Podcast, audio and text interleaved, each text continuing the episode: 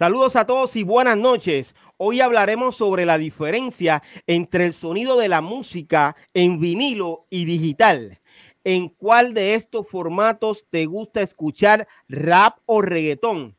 Los invito a compartir nuestro contenido y a unirse al grupo La Historia del Rap y la Música Urbana y al grupo de la Old School Teca, porque Don Fígaro viene rompiendo con la historia del vinilo de su colección y Cool GD nos pondrá al tanto de lo que está pasando en el movimiento. Esperamos, ¿ok? Como si fuera poco, hoy tenemos en nuestro estudio virtual al creador de hay rumor de guerra y de funeral. Mr. Nori Boy, N-O-T-T-Y. Antes de presentar a mis colegas eh, de la vieja escuela, quiero recordarles que nuestro tema titulado Leyendas está en todas las plataformas digitales. Y ahora, sin más preámbulo, nuevamente, como todos los lunes, me acompañan los protagonistas de la historia que cuentan los historiadores. Saludos, muchachos. Saludos, saludos, buenas noches. What's good? Soy yo.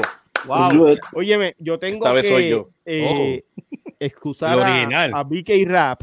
Eh, está cumpliendo con compromisos profesionales y esperamos que eh, mientras estemos en este en vivo, él esté con nosotros, ¿ok? Eh, saludo Special Eric.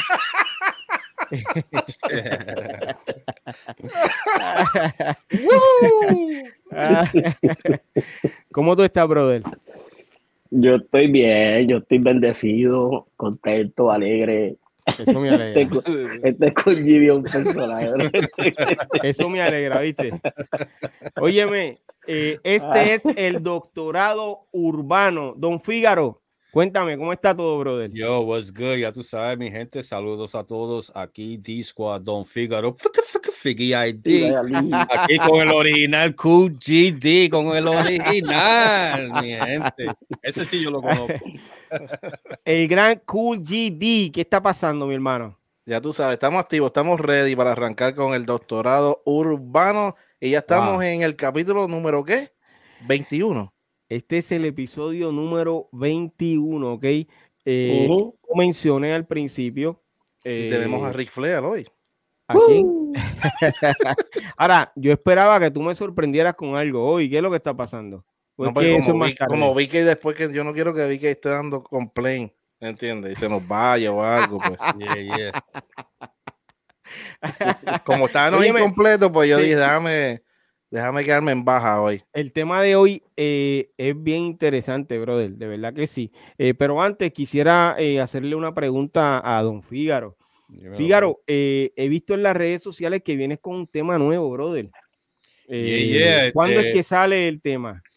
Espera, espera, espera, espera, espera, espera, espera. Viene, no, vienen, vienen. Viene. Ah, o sea que tú, estás- tú estás Vienen. incluido. Viene, Vienen. viene. No, no, no, no, no. Venimos, En, en esta ocasión, venimos. en esta Ajá. ocasión, yo me voy a echar a un lado, pero él no Ah, viene. Vienen. Ok, ok, ok. Entendí. D-Squad, D-Squad. Bueno, Después de- eh, adelante.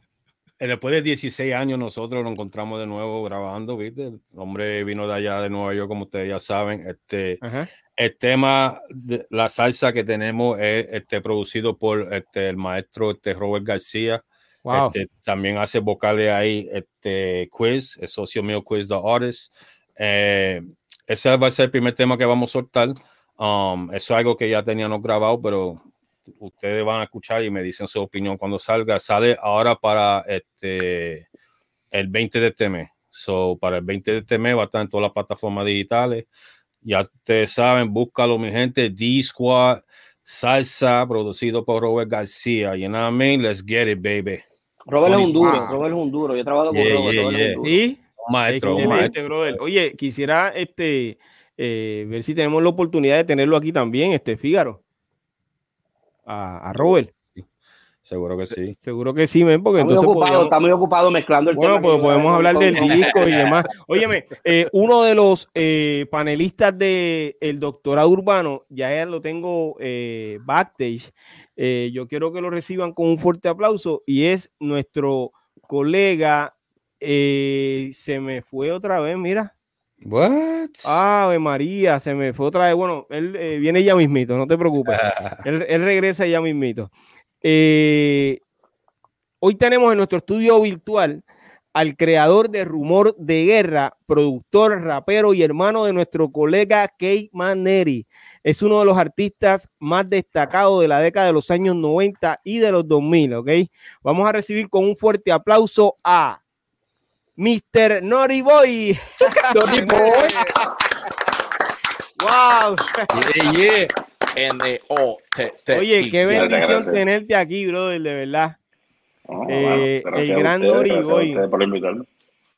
Gracias a ustedes por la invitación. Siempre mi respeto a todos los panelistas que están aquí. Los respeto a todos. Conozco un poquito de cada uno de ustedes.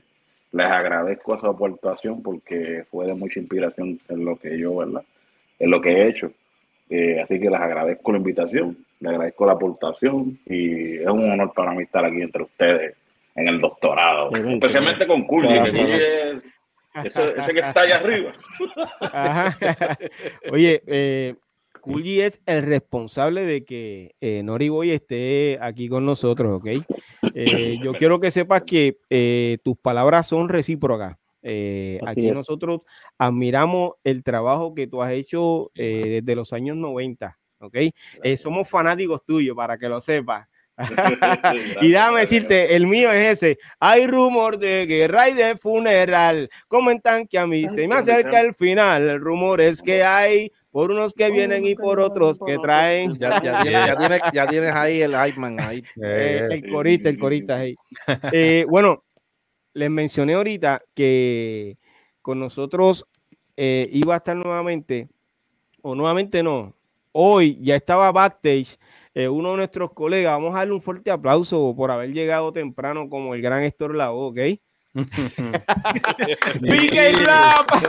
Oye, qué clase de tiradera. Está bien. Saludos, saludos. Qué, qué privilegio. qué Fue que privilegio. nosotros llegamos muy temprano. Sí, ustedes, ustedes se amané, digo, estuvieron aquí desde muy temprano. Yo llegué a la hora que era. mm, No, pero Ah, saludos, de verdad que un privilegio, un privilegio tener esta leyenda aquí con nosotros hoy. Gracias, Vicky. De verdad que sí, yo Eh, estaba escuchando todo backstage. Yo decía, ¿cuándo Piro me va a llevar? Yo quiero saludarlo también. y me dejaron entrar ahora, así que qué chévere. Saludos a todos, un privilegio. Gracias, gracias, Vicky, eh, por estar nuevamente con nosotros. Y quiero saludar a las personas que están conectadas conmigo eh, a través de Instagram. Gracias por estar conectado con todos nosotros. El doctorado urbano, ok. Estamos en vivo, donde los puedes escuchar a ellos también eh, a través de YouTube y todas las plataformas, eh, a todas las redes sociales, ok. Saludos nuevamente a. Mr. Noriboy. Es que estoy leyendo aquí un, un mensaje. Saludos nuevamente a Mr. Noriboy. Eh, oye, más adelante eh, vamos a conversar con Mr. Noriboy eh, sobre su trayectoria musical, pero ahora vamos a comenzar con el tema, eh, el cual he titulado hoy vinilo versus digital. Yo sé que aquí todo el mundo sabe, eh, conoce la diferencia eh, de una cosa y otra, ¿ok? Porque de alguna forma algunos aquí tuvieron la, la bendición de poder grabar su música, de imprimir su música en, en LP, en vinilo, y otros en CD. Eh, Cuando cambió el formato de vinilo a CD, los consumidores expresaron que el sonido no era el mismo. Ellos enfatizaron que el vinilo siempre tuvo buena calidad y con la llegada del CD la música había comenzado a perder calidad. Sin embargo, eh, los expertos dicen lo contrario. En la actualidad, que es la época donde todo el negocio de la música está eh, basado en la cantidad de streaming, eh, todos han notado que la calidad del sonido es de acuerdo a la alta o baja resolución de cada plataforma. Para comenzar a discutir el tema, eh, la primera pregunta es la siguiente y yo se la voy a hacer, o vamos a comenzar con nuestro invitado de hoy, ¿ok? Con Mr. Nori Boy. ¿En qué formato se escucha mejor el rap y el reggaetón? El reggaetón, el reggaetón no puedo decirte que se escucha bien en vinil porque es bien raro tú escuchar vinil en reggaetón. De hecho, de las pocas, eh, de las pocas producciones, el reggaetón, además de que Bad Bunny ha hecho dos o tres cosas en, en vinil de reggaetón, Eh, yo puedo estar mal aquí, ustedes son expertos todos, pero muy poca. De rap, obviamente, rap español, que es verdad, que es, el- que es el principio del género. Sí, yo sé que hay mucho, pero de, qué sé yo, playeros, bien poquito. Eh, Tego quizás tiene uno que otro vinil. Los rompediscotecas se hizo en vinil, se hizo, los sencillos se hicieron en vinil y se escuchaban mejor. Yo soy pro vinil, el sonido del vinil es algo que yo siempre he respetado y lo he categorizado como de los mejores. Eh, pero mi opinión personal es que es al gusto. Es como el que, bueno, como el que come chuleta en el fryer o el que come, porque chuleta en el fryer es lo digital, o el que come chuleta fr- frita de verdad, tira En aceite, en aceite. como Dios en aceite, como ¿entiendes? La música de, que no es vinil, pues es chuleta en el fryer, que tú sabes que es, está frita, está frita, pero no es lo mismo. Eh, eh, pero es para el gusto. Yo soy de los que opino que sí, la música en vinil es mucho más pesada. Y por eso es que la gente colecciona vinilos, mi hermano, que, es uno de ellos. Coleccionan vinil porque obviamente la música se oye mucho, se oye, no solamente pesada, pero se oye esa, se- tú puedes escuchar la nostalgia de- del tiempo donde se grabó. O sea, puedes lo puedes percibir, lo puedes, lo puedes, lo puedes sentir. En digital, pues, como tú mismo mencionaste, una vez tú tienes la resolución de la, de la plataforma, que si tienes el premium, que si tienes el barato, que si tienes el gratis, ahí ya tú sabes que pues, obviamente te juegan con la resolución y te cambian los muñequitos. O sea, que, pero yo, lo personal, bueno, personal, me quedo con el vinil o con el plugin que hace que se escuche vinil. Porque hay un plugin también, hay un plugin. Hay un el plugin, siendo, el, el plugin viene siendo digital, si venimos a El ver. plugin, sí, sí. Pero te, te engaña, te engaña. Te Eh, engaña. para llevarte la nostalgia, para llevarte la nostalgia el plugin. Sí, sí, Eh, te engaña. Don Fígaro. Bueno, sí, eh, como, como tú dijiste, hay mucha gente que escuchan el vinilo y dicen que, ¿verdad? Que eh, la música no fue hecha para ser digital, ¿me entiendes? Porque no se siente la emoción y ¿sabes? la expresión, ¿tú me entiendes?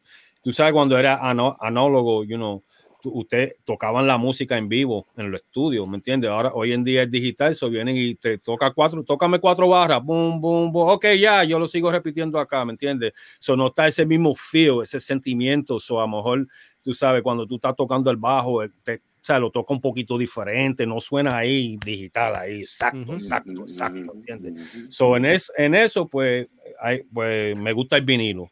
Y también el vinilo, como dice Noti, pues se, se escucha más pesado, pero en realidad lo digital tú lo puedes subir más de volumen. Y Yeah. lo digital está así, ¿me entiendes? Está perfecto. Ujú. So, tú puedes subirlo más y no pierdes nada.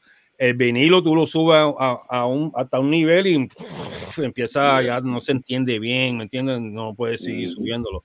Ese, es- eso es lo malo del vinilo. En lo digital, pues lo digital, lo malo es eso, que no tiene ese sentimiento y eso, pero el digital lo bueno es que, tú sabes, este, la, lo storage, la colección, tú puedes meter una colección completa en, en- en algo digital. Tú sabes, antes de streaming, en un iPad, en un iPad, tú podías meter toda tu colección de música. ¿Entiendes lo que te quiero decir? ¿Cuántos vinilos tú necesitas? Tú, mira, mira cómo yo tengo vinilo de papi, está pesado. Necesito, necesito que toditos vengan a ayudarme a moverlo. Yo no, está, está- está- está fuerte. En en- también la gente que escuchan vinilo le gustan el, el- el ritual de sacar el disco, you know what I'm saying?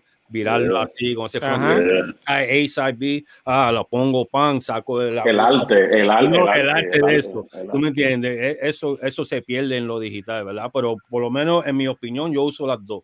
Yo no tengo ningún problema con ninguno de los dos. Entre, tú sabes, digital, DATs, um, CDs, aquí hay de todo, ¿me entiendes? Yo uso todo y no tengo problema con, con ninguno, ¿sabes? En, lo- en lo personal. Pero hay gente que sí, tiene su diferencia, ¿verdad? Tiene su, me gusta esta más, me gusta esta más, pero yo soy neutral en eso, ¿verdad? Esa es mi opinión, opinión sobre eso. ahí. BK Rap.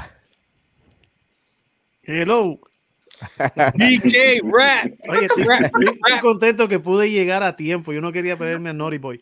Mira, este, te voy a decir, yo creo que todo está en la, en la, en la transferencia o por decir así, en el, en el, am, hay otra palabra que estoy buscando, ahorita me va a llegar, pero eh, está en, en esa, en esa parte de que, por ejemplo, cuando se grababa análogo, tú estabas grabando en, en una pulgada, dos pulgadas, Dos pulgadas. estaba, estabas grabando eh, totalmente análogo, que en realidad cuando tú escuchabas algo y los discos de vinil, muchos de ellos se llenaban de orgullo por decir o por poner en una esquina que dijera estéreo. O sea, la gente veía eso y decía, wow, ese disco es en estéreo, eso está brutal. Sí. Pero en realidad lo que estaban grabando eran dos canales. Era un canal para la izquierda y un canal para la derecha. Muchos de esos discos, no sé si ustedes recuerdan, muchos de esos discos grababan las voces en un canal y la música estaba Ujú. en otro. Entonces tú lo ponías y decías, wow, qué bien, pero si tú le dabas el balance para la izquierda se quedaba la música y si le dabas para la Ah, derecha se La quedaba la voz. Mucha gente no lo sabe, oíste, Vicky, eso mucha gente no lo sabe. Eso, es Eso me lo contaron, yo tampoco lo Sí, había visto. Eso, Yo, yo he visto eso en discos que a veces yo tenía unos audífonos malos que se escuchan nada más al lado Sí, derecho. Estoy escuchando la pista nada más. I'm like, yo, ¿dónde está la vocal? Y, y uno decía, pero ¿qué pasó aquí con la frecuencia? Y tú pensabas que era la frecuencia, pero no, era de la manera que se hizo. Entonces, Yeah. hubo, hubo una, un- una transferencia de sonidos que venían análogo para una cinta análoga que se pasaron a análogo, por lo tanto cuando tú lo escuchabas no perdía de su esencia, no perdía nada de eso. Pero después entonces llegan unas máquinas digitales, tratas de poner ese sonido digital, se graba digital dentro de lo análogo y tú esperas que se oiga análogo porque lo pusiste en un disco, no va a sonar análogo. Seguía escuchándose eh, bastante digital. Entonces ahí era donde entraba la masterización para tratar de buscar un sonido que se escuchara, como decíamos nosotros en aquel tiempo, que se escuchara grueso. Pero tú veías, decían, no, el disco se oye grueso, se oye fuerte, se oye duro, eh, se oye grueso. ¿Qué pasa? Cuando vino de digital a digital, fue lo mismo, fue una transferencia. Estamos hablando de unos y ceros, no estamos hablando de sonido. Fue una transferencia digital, se grabó en computadora con un sonido que se convirtió en unos y ceros, se pasó a un, a un CD o a una a digital audio tape o lo que sea que haya usado, pero se pasó en unos y ceros. Y lo que hizo fue la maquinaria que usaste agarrar el sonido que tú le diste, no hizo nada más. Agarró eso y lo, lo, lo puso en, en una pasta, por decir así, para que la gente lo escuchara. Entonces, si tú me preguntas a mí una canción de salsa, yo te digo, a mí me gusta más escucharla en CD, a mí. Me gusta escucharla en salsa. Eh, eh, el CD, eh, una salsa en CD me gusta escucharla. Pero si tú me dices a mí un disco de freestyle, un disco de rap, un disco eh, de, de, de, no sé, de, de, de, de, decir, reggae, reggae, de reggae, de todo eso Oldies, oldies, ol- oldies. los oldies. Yo prefiero escucharlo, yo prefiero escucharlo en, en, en, en vinyl. Este, mi papá tenía mucho A-track. Brother, mi papá tenía mucho A-track y también cuando se ponía A-track, él me decía, esto es música. Cuando lo ponía en disco, él me decía lo mismo, y decía, está bien, pero no se oye como, como el A-track. El A-track se oye brutal. Entonces, eh, tú sabes, sí, sí. es, es para los gustos, pero si tú me preguntas a mí, eh, Vinyl, Vinyl tiene esa, tú lo dijiste, ese es casi un culto prácticamente, una tradición. Entonces tú tienes que sacarlo con toda tu calma, mirarlo. eh, si tienes una paíta, buscar ese pillito, pasárselo. Si tienes que darle spray, le das spray, lo pones, chequea la aguja, limpia la aguja. O sea, es un proceso que es lindo para nosotros. Es lindo para nosotros. Hace poco yo vi, eh, y voy a avanzar ahora, pero hace poco vi una persona que le enseñó un tape deck eh, tipo Walkman a, a- a- a la hija y le dijo, mira esto, y la hija le dijo, "¿Y cuántos gigabytes tiene? O sea, ellos no entienden esto, ellos no entienden esto. Ellos no saben, ellos no saben la relación de un cassette y un lápiz. Nosotros sí. No, no, sí, Mira, yo tengo una historia rápidamente, ahora que, que digo eso. Una vez en mi estudio, cuando yo estaba en Puerto Rico, ¿verdad? Tú sabes que yo siempre he bregado con los chamaquitos por ahí que, que quieren grabar música y eso. Y a una vez fue un chamaquito a mi estudio a grabar, ¿verdad? Entonces, pues yo, él llega a mi estudio, ¿verdad? Yo tengo un tape deck aquí, no se va a poder ver ahora mismo, pero tengo un tape deck ahí, ¿verdad? El chamaquito ve ese tape deck y me pregunta, socio, ¿y qué es esto? Y yo por vacilar, pues, pensando que él está vacilando, ¿verdad? Yo le digo, papi, que tú no sabes qué es eso. Papi, eso es lo último de la avenida, socio, eso graba, mira, una, una cosa. Y el chamaquito dijo, ¿qué qué? Y llamó el socio de él, mire, socio, mira, Figui tiene aquí lo último de la avenida. so-". Y, mira, yo me quedé como que, "Ya, ya, No se lo vendiste, no se lo el vendiste. chamaquito me creyó, mano, me sentí mal. Yo dije, mire, socio, me- tú estás vacilando. Y él me dijo, Acho, ¿cómo que brega eso? Y yo dije, ah, rayo. Ahí uno se- siente viejo. Sí, sí, sí. Sí. Eh, cool GD, que puede hablarnos desde eh, la experiencia de él como DJ, aunque sabemos que Fígaro también ha sido DJ al pasar de los años. Eh. Mira, sí, eh, quería hablarle eh, de esa parte de como DJ, porque creo que ya lo que han dicho los muchachos entre, entre Noti, entre Fig y, Vicky hasta ahora, pues añadirle, pues sería dañarlo. Vamos a, a-. Eh, en cuestión de día, yo en- entiendo que entre el vinilo y digital lo que hicieron fue eh, simplificar, vamos a, y, y- y- ayudar a, a nosotros los DJs, ¿verdad? En cuestión de que, acuérdate, ya no tenemos que ca- cargar eh, con eso, esa, eh, lo- la, la- ¿cómo se llama? La, de- la- la caja de leche, cajas de leche. Necesitaba un equipo, papi. Necesitaba por lo menos dos más para cargar todo eso.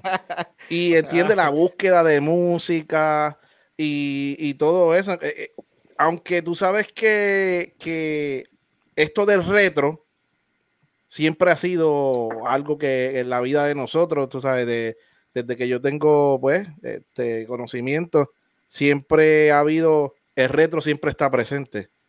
Tú sabes, puede ser que, que merme por, por un tiempo, pero siempre regresa. Ese retro siempre re- regresa. Y ahora mismo están haciendo, este, ¿verdad? Está muchos DJs volviendo a usar el, el, el vinil. Pero el vinil, pero siguen usando lo, lo digital a la misma vez. Lo único que Ahí. usan pues, lo- lo- los platos, ¿verdad? Y tienen el vinilo ahí, tiene la aguja y todo. Aunque no es que son discos y que tú sigues cambiando, simplemente es de que te hace el mismo, la misma función, pero con la computadora. Correcto. ¿Entiendes? Y, y yo creo que eso es lo que lo que ha venido a hacer entre el vinilo y el digital y sigue, tú sabes, esa nostalgia presente y muchos pues eh, han traído de nuevo eh, el uso de, de esos platos, ¿verdad? Y, y, y, y- y no te creas, hay muchos DJs que nunca quisieron salir de, de, de, esos, de esos vinilos en cuestión de, ¿no? de, mezclar, los platos, de los platos. que, que siguen en el clásico y nunca MK2. aceptaron nunca aceptaron y- los, los y- controles. Oye, y, y lo- lo- los DJ, como por ejemplo DJ Davey, que el otro día yo lo vi tocando en vivo, y tiene los controladores de Cerato que son de vinil. O Predator también tiene los controladores de Cerato que son vinil y controlan el Cerato desde los, desde los Sí. del, del 12, del 12 inch. Sí, por eso a, eso, a eso es literalmente lo que me refiero, de que entonces eh, tienen ahí el vinilo, pero ellos no tienen que cambiar el disco. Eh. Simplemente es que ahí. hace todo la misma función, pero todo lo sigues controlando en la computadora, pero con el, ¿verdad? El sentimiento Tío, ese de tener Eh, los platos. filo de la vieja, Claro. yeah. Sí, Déjame decirte, sí. a quien yo he visto haciendo eso es a DJ Raymond. A Eh, Raymond también. No, Raymond es trabaja con- duros, con a- los platos, el clásico. Mira, Baby, Baby Gringo le envía saludos, saludos eh, muchachos, Baby Gringo aquí diciendo presente, saludos a Noti y bendiciones para todos. Saludos. Gracias, saludos. Saludos a Baby Gringo. Eh, Saludos, saludos. Special Eric. ¿Qué está Es pasando? que eh, esto es un tema bien nostálgico, Ajá. porque eh, eh, los chamaquitos, hablar de vinil no es lo mismo que jóvenes adultos como nosotros, eh, que pasamos por esa experiencia. Entonces, es como, por ejemplo, yo soy fanático de- de- del libro. Yo necesito tocar el libro porque hay un olor a página. Y eso me hace eh, retener más, tocar el tacto, retener ese, ese, ese olor a portada, a página, Esa esencia. eh, y- esa esencia, sí. Está bien, puedo que puedo en Kindle puedo leer algo digital cuando estoy en un avión o algo, pero tenerlo en la mano eh, es como que hay un sentimiento adicional. ¿Qué sucede? En el, en el vinilo es así, el vinilo es, y, y no es por, menos, por menospreciar la transición a digital, eh, pero este, yo creo que un CD obviamente no es tan trabajado como se trabajaba un vinilo, inclusive para, para el momento de hacer las copias, el vinilo tardaba más, por eso era más caro. Claro. Eh, eh, ¿Qué sucede? Inclusive hay mucha diferencia en cuestión de la resolución. Ah, eh, Si mi mente no me traiciona, creo que el vinilo es 24 por 96 versus el CD que es, es 16 por 44. O sea, ya de ahí, ya ahí hay una diferencia del cielo a la tierra. adicional, adicional a eso, cuando tú estás haciendo una transición, tecnológicamente hablando, tú pierdes lo que yo le llamo la textura. ¿Qué es la textura? Un CD no se oye, y, y yo creo que, que los contemporáneos van a entender esto, pero un CD, tú no escuchas el sucio del vinilo. El vinilo tiene una textura como que sucia, inclusive Hay gente que cuando quiere grabar hip hop digital, pero que se escuche como antes, tiene que ponerle un efecto que se escuche sucio. Eso es claro. Cuando la aguja, cuando, cuando, cuando tú sientes esa, cuando tú sientes esa aguja que está sucia,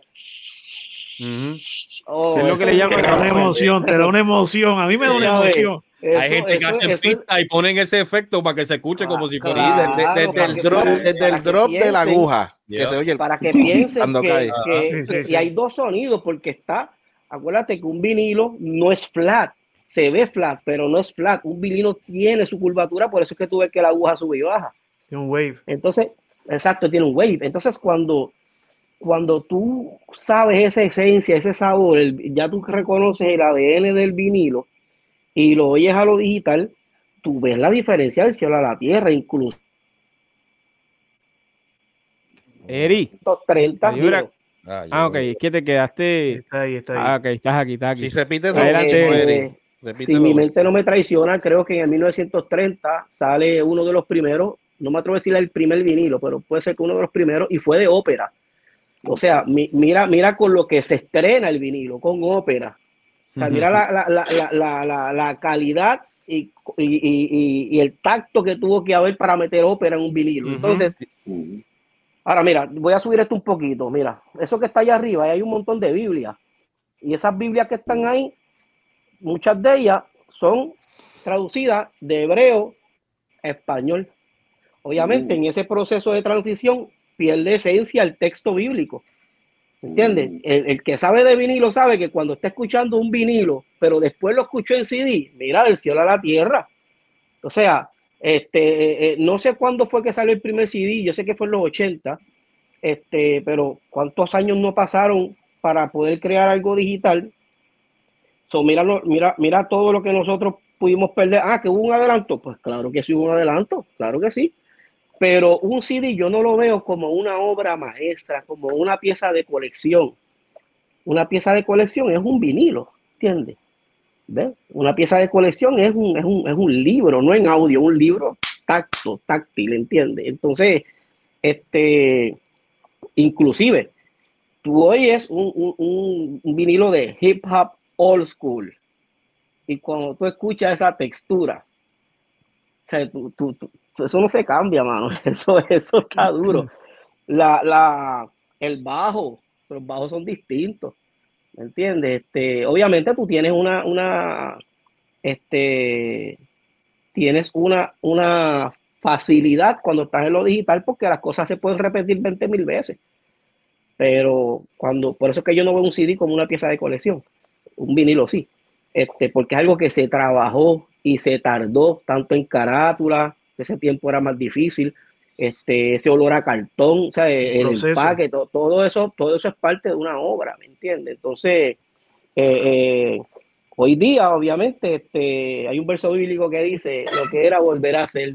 No es que eso aplica aquí, pero metafóricamente, yo te puedo decir que artistas de hoy han sacado vinilo, o sea, se han ido para atrás otra vez. ¿Ves? Mira, Eric, para atrás otra vez. Eric, yo fui a la tienda, eh, no voy a decir cuál tienda porque no nos pagan, pero yo fui a una tienda en estos días y había, hace poco había una línea de vinil. Cuando yo fui en estos días a buscar un cargador, había dos líneas de vinil. Dos líneas. Y, wow. Target. Acuérdate que no sabemos si le están enviando el cheque a él. Sí, yo creo que a ti te están dando un cheque. ya mismo sale con una gorra con Tiger aquí. Este, la semana que viene, ah, yo pregunto porque estoy tratando de aprender. Ajá, yo también. Pero podíamos, podíamos decir WM o algo así. No espérate, que, espérate, que Kuji me levantó. Dale, ahora estoy, atento. Pero Kuji, te tengo que decir algo, te tengo que decir algo. Y perdóname, eh, Special, no sé si habías terminado, I'm sorry. No, no, pero puedes, puedes decir lo que iba a decir y yo luego contigo. Bien, rapidito, bien rapidito. Yo creo, porque Kulji dijo ahorita que lo que hizo fue facilitarnos a nosotros los DJ y hacer eso. Yo creo que lo que les hicieron a ustedes no fue eso. Yo creo que lo que ustedes les hicieron fue hacerle creer imaginariamente que ustedes cargan con música hoy día. Imaginariamente usted dice, tengo el disco de tal, tengo el disco de tal, pero imaginario, todo eso está en el cloud, usted no tiene nada. no tiene nada. Nosotros sí cargábamos con cosas. Continúa, Eric. Este, y obviamente yo soy salsero. O sea, yo soy salsero, yo soy un hip hop. La la mata. la salsa, yo soy sal- salsero old school. Oh, damn. y, y escuchar un, disco en vinilo de Fania, o sea, de Fania, un disco cubano que tú ves esos bajos, la textura es bien distinta, este, te lo digo, es, como, es, un libro, o sea, es un, es un libro, es un libro, esto, yo me voy más con, con, con el vinilo porque, pues, reconozco, reconozco ese ADN, ¿me entiendes? Y me, me, me familiarizo más con eso versus que ahora todo se oye tan limpio que se oye nítido, porque se oye, ¿sabes? Hay que darle crédito a los que lo hacen digital, pero, pero dejó de ser algo tan natural, ¿ves? Que entonces perdemos el crédito de personas que están backstage, Sí. ¿me sigue? Y, y entonces, pues yo me voy más con, con, con el vinilo. El cambio de eh, análogo a digital mejoró el negocio de la música o lo puso más accesible eh, para los productores, artistas y sellos discográficos. Eri, Pues Bueno, lo mejoró porque ahora mismo a través de un clic una canción puede llegar a África o a otra parte del mundo, ¿me entiendes? Lo que, en lo que tú mandas un vinilo por correo con una paloma, ¿tú sabes cuánto, cuánto tarda eso en llegar? ¿Tú me entiendes? O sea, lo mejoró desde el punto de vista... Sí, porque al, al- al ser digital tienes la accesibilidad eh, eh, de enviar todo a través de un clic y recibir este dinero a través de un clic, este, eh, eh, estadísticas a través de un clic. Eh, obviamente, desde el punto de vista del negocio, claro que sí lo mejoró. eh, Noriboy, Pues yo tengo, yo, yo tengo que eh, estar en desacuerdo con Eric en dos cosas. Eh, número uno, para aquellos que me siguen en las redes, saben que yo tengo una colección de CD y eh, sí representa mucho. No, quizás yo entiendo lo que dice Eric, que no, el CD no es de coleccionista. En mi caso, sí yo lo considero coleccionista porque el CD representa para mí la era donde nació el reggaetón. El CD nació con el reggaetón, o sea, el reggaetón nació con el CD. Y en el, en el, en el aspecto personal representa mucho para mí, por ejemplo, los discos que yo tengo, que he producido, que he participado, pues para mí son piezas de colección porque hoy en día el reggaetón es un movimiento mundial global que jamás pensábamos en la vida que iba a ser lo que es hoy. Pues para mí esa raíz de lo que es donde yo participé, para mí son artículos de colección y los he ido coleccionando y los voy poniendo en unos displaycitos de chévere en mi casa. No estoy en mi casa, obviamente. Eh, y los tengo en una pared así, más de 12 pies de pared, alrededor de 100 CDs coleccionados así, uno a uno, que cada uno tiene una historia, eh, tiene un sentimiento y tiene un valor. Y por eso yo sí, pues considero que, tiene, además de un valor sentimental, eh, básicamente eh, es parte de tu patrimonio. Sí, porque eh, que hay- recuerda, recuerda, eh, Piro, ¿verdad? Y a los muchachos hay que recalcar también que, que parece que se frizó también. Eh, Hay que recalcar que aparte de, de, de Noti ser un rapero, un cantante, un reggaetonero, también él, ha- él ha sido uno de los productores que también ha dejado su marca en el género, ¿entiendes? Ujú, Eso es así.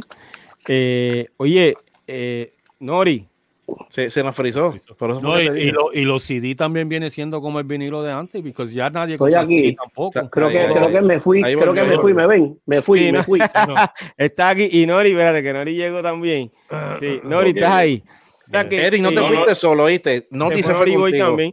Ah, Nori, fuimos los dos. Quiere decir que tú eh, básicamente estás haciendo lo que hizo tu hermano desde los años 80. Eh, tu hermano tiene una colección impresionante de muchos miles y miles de dólares en vinilo. O sea Yo que tú esperas, tú esperas llegar a, a- a- a ese nivel. no, no, yo, yo simple y llanamente un día me puse a comprar los CDs que yo he participado. Que yo y de alguna manera tuve algún tipo de, de participación, ya sea de composición, participación artística, producción, eh, coproducción, disquera, artista que yo desarrollé y lo he ido porque tienen, Wow. un, tienen un, o sea, tiene, tiene, representan algo, tienen un valor sentimental. Exacto. Y los he ido coleccionando y los he ido coleccionando, los encuentro. Parece que alguien se dio cuenta en eBay y empezaron a subirlos de precio. Un saludo así de la gran puta.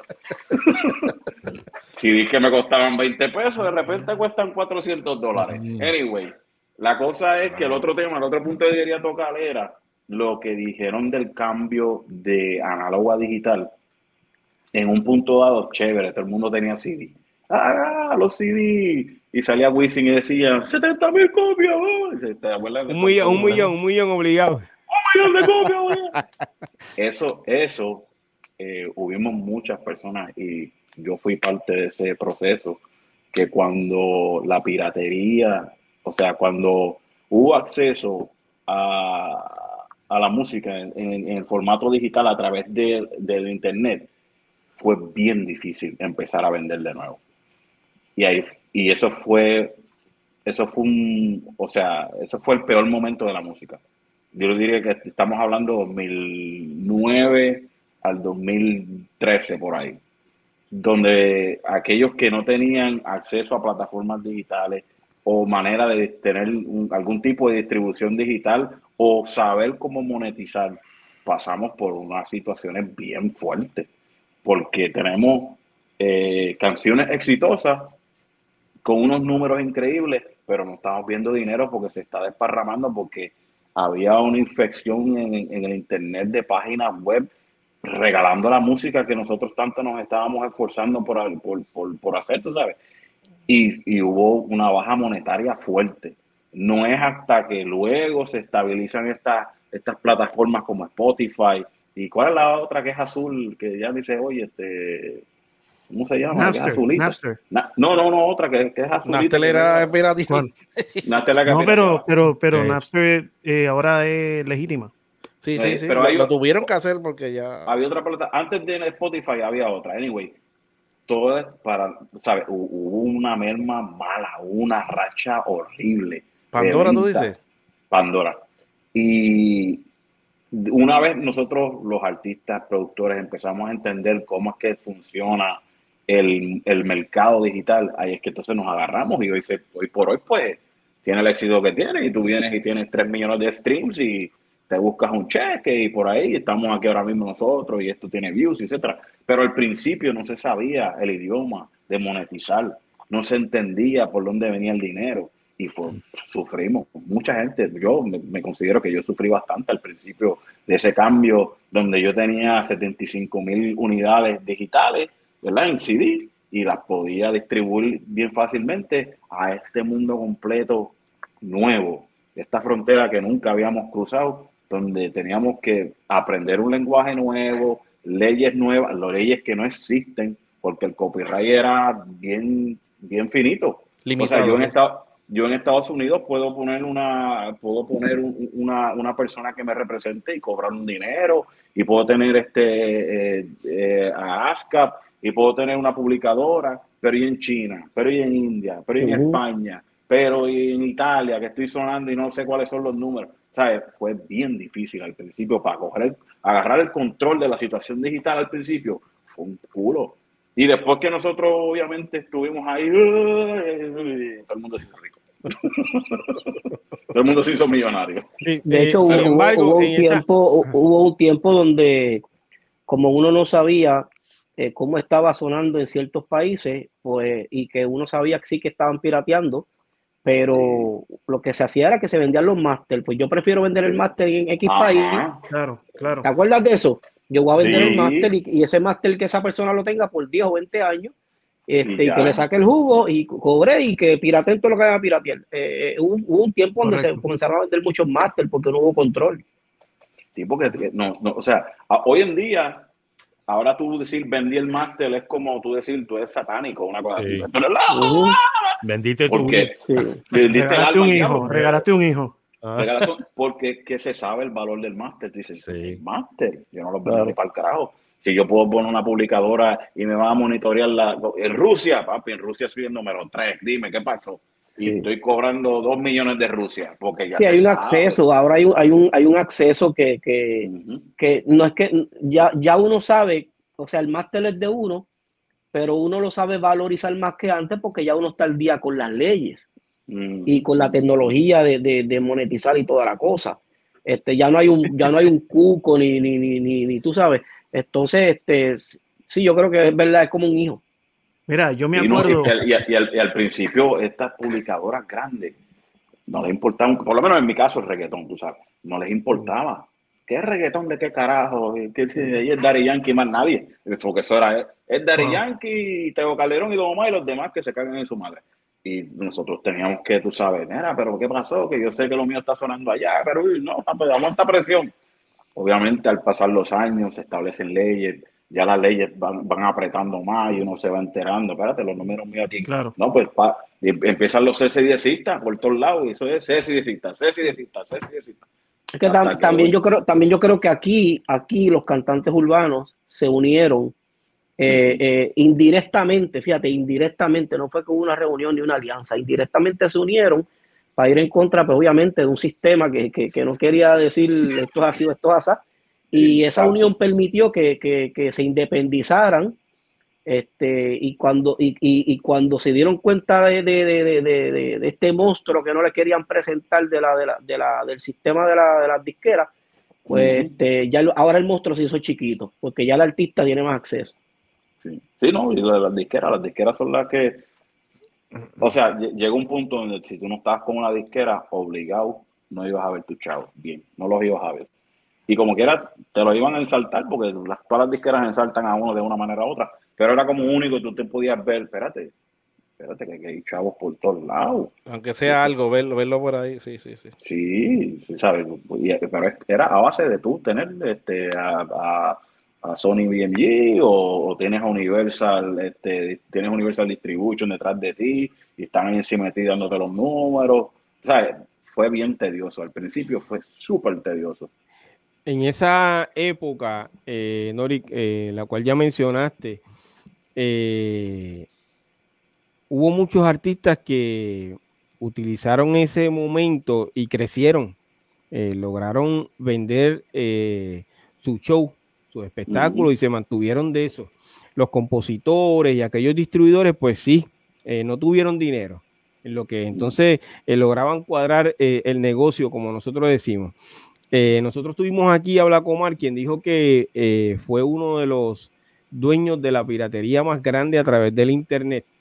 Él mencionó el nombre de la, de la, del- de, del- de la página de Internet, pero yo ahora mismo lo olvidé. Sí sé que, que, que Habían como 20, habían como 20, mano, una los artistas, los artistas lo, lo utilizaban, pues en aquella época, ya cuando comienzan a piratear, pues ellos mismos comenzaron a piratear sus canciones. Entonces le pagaban a esta gente que tenían un, un sistema de, de distribución a través de la piratería, le pagaban para que entonces eh, hicieran el lanzamiento de, de- de- de sus canciones. Entonces ahí lograron ellos vender su show, etcétera, etcétera. Pero entonces, eh, yo te voy a hacer una pregunta, Nori.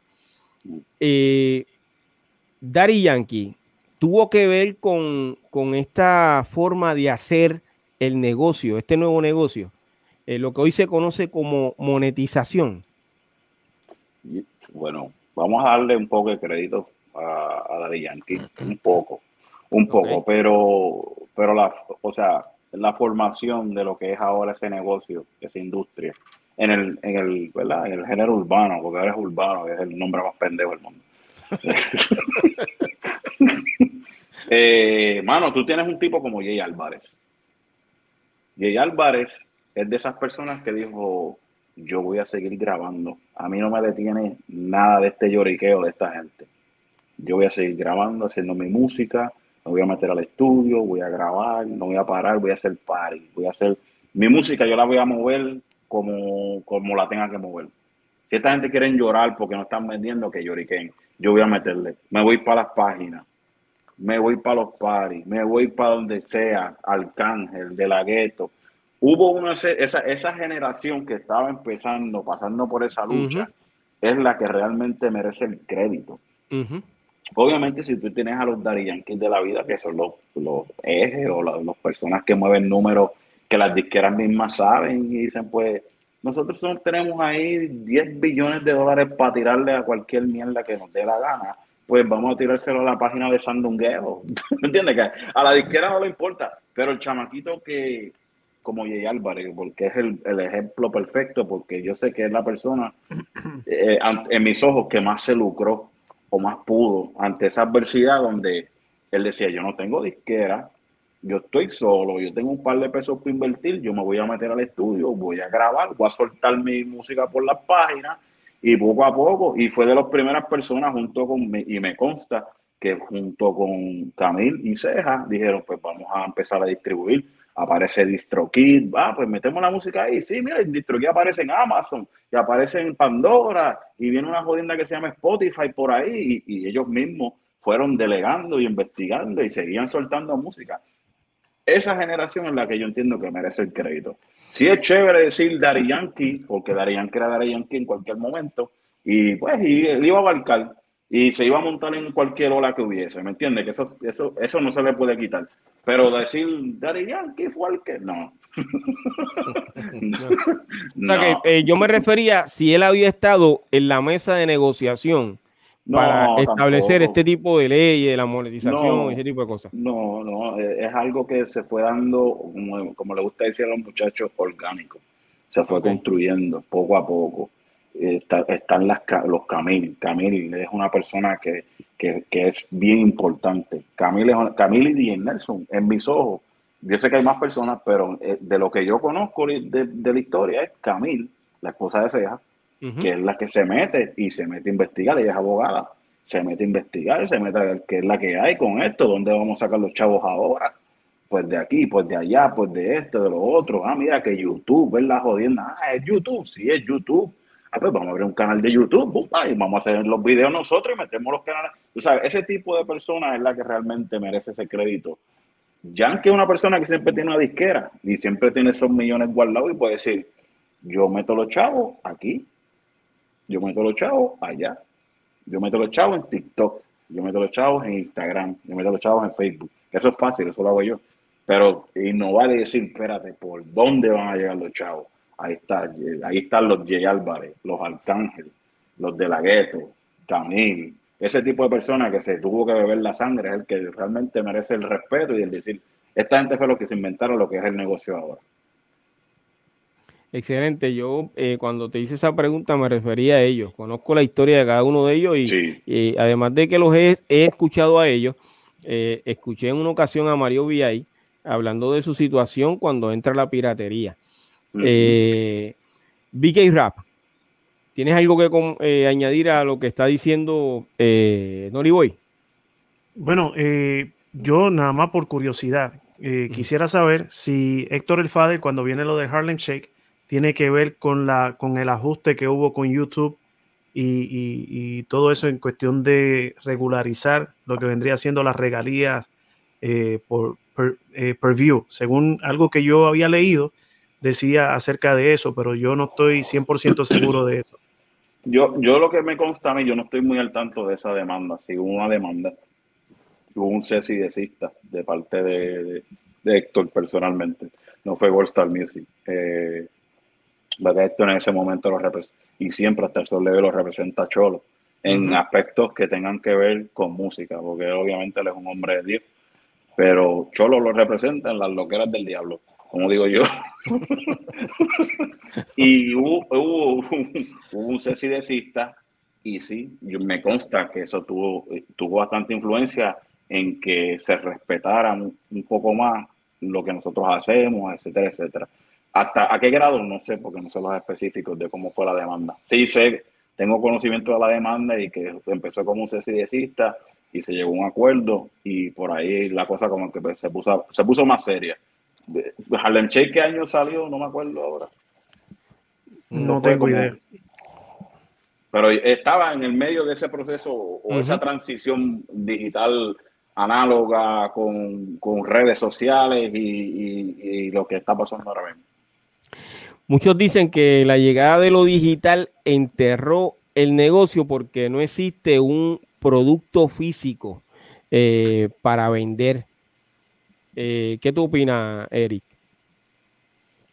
Bueno, es que si el artista es dueño de su propia música, puede reproducirla, ¿entiendes? Es como, es como ahora mismo, yo acabo de terminar un libro y yo lo voy a vender digital, pero, pero también voy a mandar a hacerlo físico, o sea, es mío. ¿Entiendes? Tú tienes esa potestad de, de, hacer, si tú lo quieres hacer digital por el negocio, pues ok, síguelo digital, pero tienes la opción, ¿entiendes? De, de hacerlo este, eh, físico.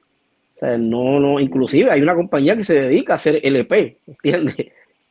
este, o sea, Yankee mandó a hacer, varios artistas tienen sus discos LP. Este, eh, hay, hay, todavía una audiencia y hay un campo. Obviamente no es mayor como el digital, pero hay una audiencia. ¿Entiendes? Las competencias en Estados Unidos de DJ son a plato, ¿entiendes? Son a plato. O sea, este, y, son, y son actividades que se llenan. Hay gente que le gusta eso, hay una audiencia y hay un nicho. ¿Entiendes? Donde eso se puede vender. Pero ya eso está en el artista si quiere ¿verdad? hacerlo así, este, como, como, como para esa pieza de colección también, lo puede hacer, claro. BK Rap. Mira, a mí me pasó una cosa, no sé si a, a Boy le pasó esto o a Special Eric o a alguno de los que estamos aquí, pero a mí me pasó una cosa una vez que me llamó un distribuidor y me dijo estas palabras, me dice, mira, yo necesito que me vendas carátulas. Y yo le dije, pero carátula de qué? sí, y me, dijo, me dijo, de lo tuyo. Y yo le dije, pero es que yo no vendo las la carátulas, si tú quieres yo te vendo los cassettes y los CD. Le dije, en este precio y en este precio. Me acuerdo que los cassettes eran a cuatro, los CD eran a seis en aquel tiempo. Y yo te vendo los, los cassettes y los CD y, y, me dice, no, no, no, yo lo que quiero son carátulas, pues ya tu CD yo lo tengo en la mano. Y yo, pero yo no vendo carátula. Y, y, me dijo estas palabras, me, me, dijo, él me dijo, tú no entiendes que yo lo que quiero es que tú ganes algo. Yo lo puedo hacer acá. Yo lo que quiero es que ganes algo. Este, y terminé, terminé vendiéndole carátula. ¿Por qué? Porque tenía, o sea, si yo no se las vendía, él como quiera lo iba a piratear. Es más, ya él lo tenía, ya él lo tenía, lo que quería era quizás. O dibujaba, o dibujaba una carátula, sí, imagínate. Una vez llegó, llegó una, no, no, vi que Tienes toda la razón porque llegó, llegó un tiempo donde se pirateaba el CD y la carátula, pues obviamente la tecnología no, no daba para piratearse, pero después llegó un momento donde se escaneaba la carátula original. claro, claro, yo estaba, yo estaba en Venezuela. Ya, te vendían el CD completo. Mira, yo estaba en Venezuela, yo estaba en un mall que se llama Ciudad Chinita. Estoy caminando y, brother, para que alguien tenga un CD tuyo en un mall es porque tú estás pegado. So, yo estoy caminando en Venezuela y viene esta señora y me dice, ¿usted es Y Digo, sí, me dice, ¿me firma esto? Y yo estaba con el soldado de Costa Rica, también tenía el CD de él. Brother, cuando yo veo mi, mi CD, la carátula era blanco y negro, como si lo hubiesen hecho en una máquina de esa Ciro, esa de fotocopia. Y a mí me da risa, me dio risa. Y yo le pregunto a ella, le digo, ¿dónde te consigues esto? Y me dice, al frente de la librería. O sea que la librería lo tenía original, pero al frente lo tenían pirateado. Y yo, pues, tú sabes, como que era se lo firmé y me reí. ¿Qué voy a hacer? ¿Qué iba a hacer? Sí, sí, sí. Eh, oye, para, para, para muchos artistas, para muchos artistas, eso era una falta de respeto, tú llevarlo en CD pirateado. Muchacho, que, pero es que lo era, es que lo era, pero la misma vez que iba a hacer. Sí, pues por eso que, que, tú, lo cogiste de otra manera, no quisiste sí. quizás ofender a, a, ese fanático. No, pero, claro, no. pero. Otro pero, artista le hubiera dicho, dame la dirección para yo llevártelo personalmente. Mira, por, por ahí yo dices una oportunidad de, de, de, ir a, a uno de, de, los, de los Expo de, de, que se hicieron en, en, Florida, en Miami. Sí. Y yo pasé por una mala experiencia, mano. Obviamente no me voy a evitar por ética, ¿verdad? Eh, nombres, pero yo fui a presentar un disco eh, y ya estaba distribuyéndose el disco anterior. Ya estaba allí. Y yo estoy así, tú sabes. En todas las mesas. Sí, tú sabes que cuando tú estás en, cuando tú estás en Spoli, tú, tú tienes un carnet, ¿verdad? Que te identifica con claro. tu nombre de ministerio o artístico, como, como lo quieras llamar. Y nada, estoy, yo estoy allá con, con, con, con mi grupo normal y, y entonces voy, o sea que Spoli, pues había, hay librerías y disqueras que, que están allí. Y yo vi mi disco, mano. Y cuando yo vi mi disco, yo dije, a esta carátula le falta algo. Sí. Brillo, Alteraron color. la carátula. Oye, esto. Entonces, para que la persona no supiera quién era yo, yo me viré el carnet. Me lo viré para que se viera solo, solo blanco. Y yo le, le digo a la persona, mire, y, y, este, y este disco, ah, eso es lo nuevo, eso es lo nuevo. Entonces, pero no, esta no me conoció mi cara. Y ya, eso es lo nuevo. ¿Y, y, y a quién se lo compra? ¿A quién, a quién- a quién lo distribuye? Me dice, ah, la persona que lo distribuye está aquí en la feria del Expolista, aquí mismo, en el pasillo, por ahí para allá, qué sé yo. Y yo, ah, ¿cómo se llama? Tal persona. Y yo fui donde el distribuidor allí mismo, mano. O sea, el distribuidor me estaba pirateando en, en- en allí mismo. Una cosa, una Sí, porque te compraban 100, ellos te compraban 100, Y pero les paría, les paría, los sí, les parían a experiencia ellos. bien, bien fea. De hecho, lo confronté y pasaron otras cosas, pero, pero sí, fue bien feo. Fue Rogelio, fue Rogelio. No, no, pues mira, no, no, no, no, no, no, y no Zona déjame- Boricua, Zona Boricua dice que Harlem. Shake salió en el 2013. 2013. Eso es lo que- no, eso es lo es que que eso, eso, esos son los años malos. Ese es el año, esos son los años 2013. Bueno, el 2013 es cuando sale el, el trap. Que salen estos chamaquitos, la generación de ahora el trap. 2014, 2015, por ahí para abajo se quedaron con eso. Pero 2013 es la época de- del tirijala, que nadie sabe lo que vamos a hacer. Nadie que, sabe realmente el, el- el- la masa de productores de reggaetón no sabían qué carajo vamos a hacer, nos estaban pirateando todo. Entonces, ¿de dónde van a llegar los chavos? Hasta que obviamente poco a poco se fue viendo, pero sí, ese es el año 2013. Yeah. Eh, Kulji, Mira, este, yo entiendo también que a los artistas, ¿verdad? Pe- perdieron en ese cambio, perdieron el, el ahora mismo, como estaba diciendo Vicky, filmar quizá un CD original, una carátula, eh, todo eso, ¿entiendes? Que a- a- ya ahora mismo, ¿qué tú vas a filmar? ¿Un pendrive?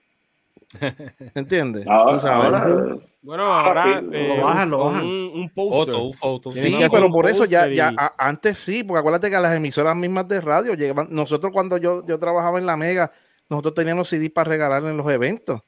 Ya eso no existe, ¿qué tú vas a regalar?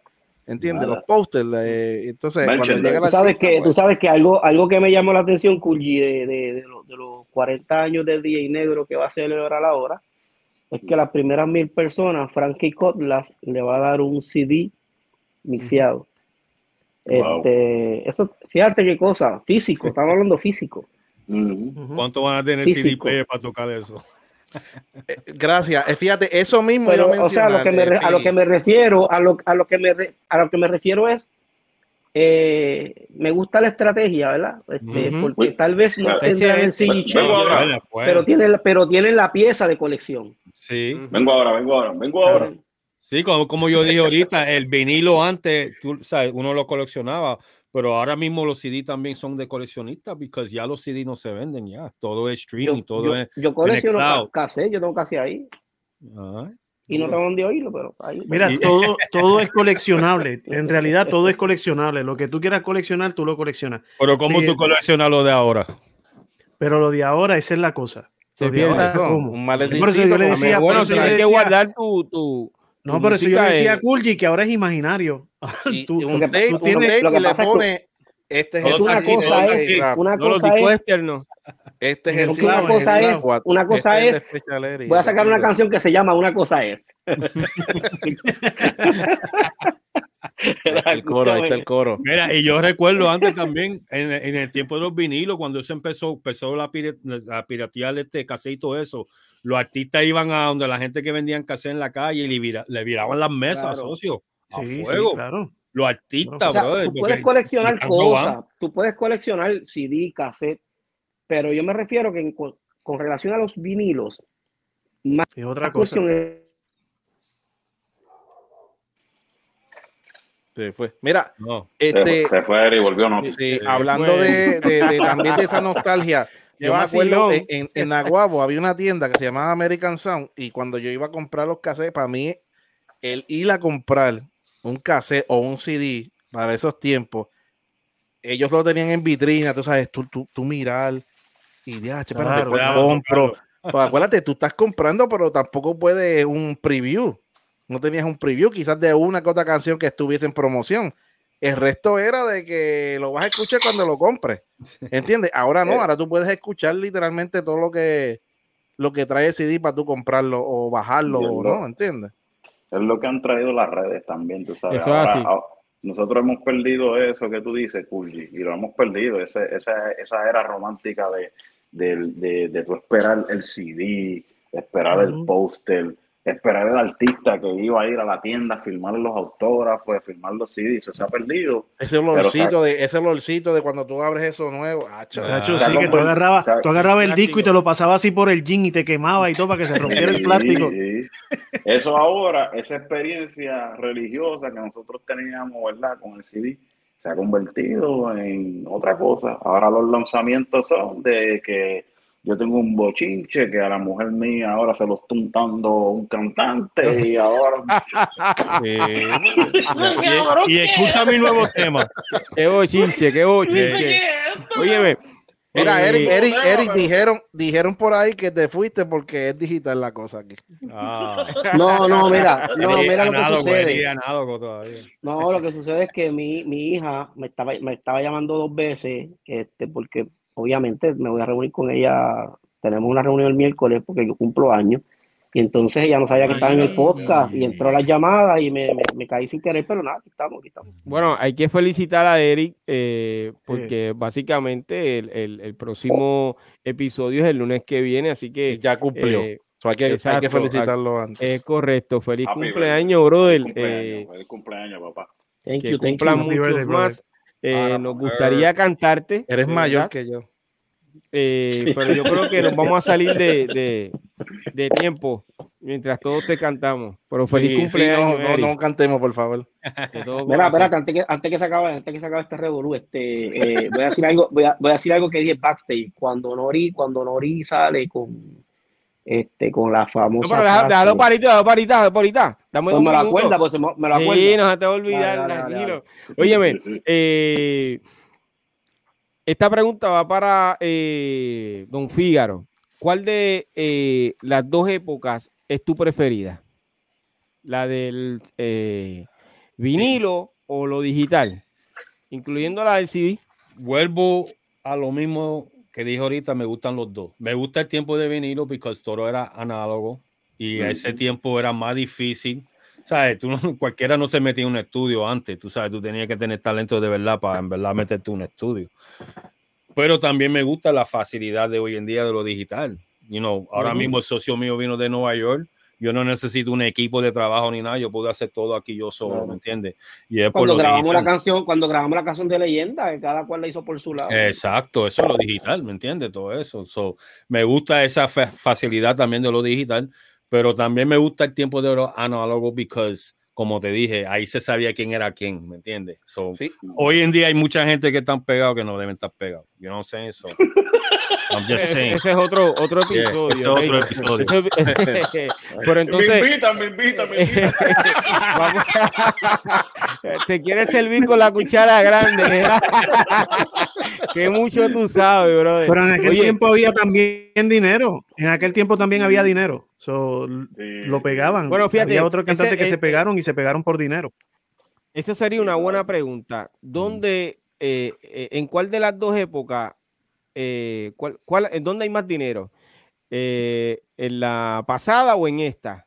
En esta, chacho. En esta, En esta, no, en, esto en- es- en- en esta, porque en, esta es en todos los lados a la misma vez.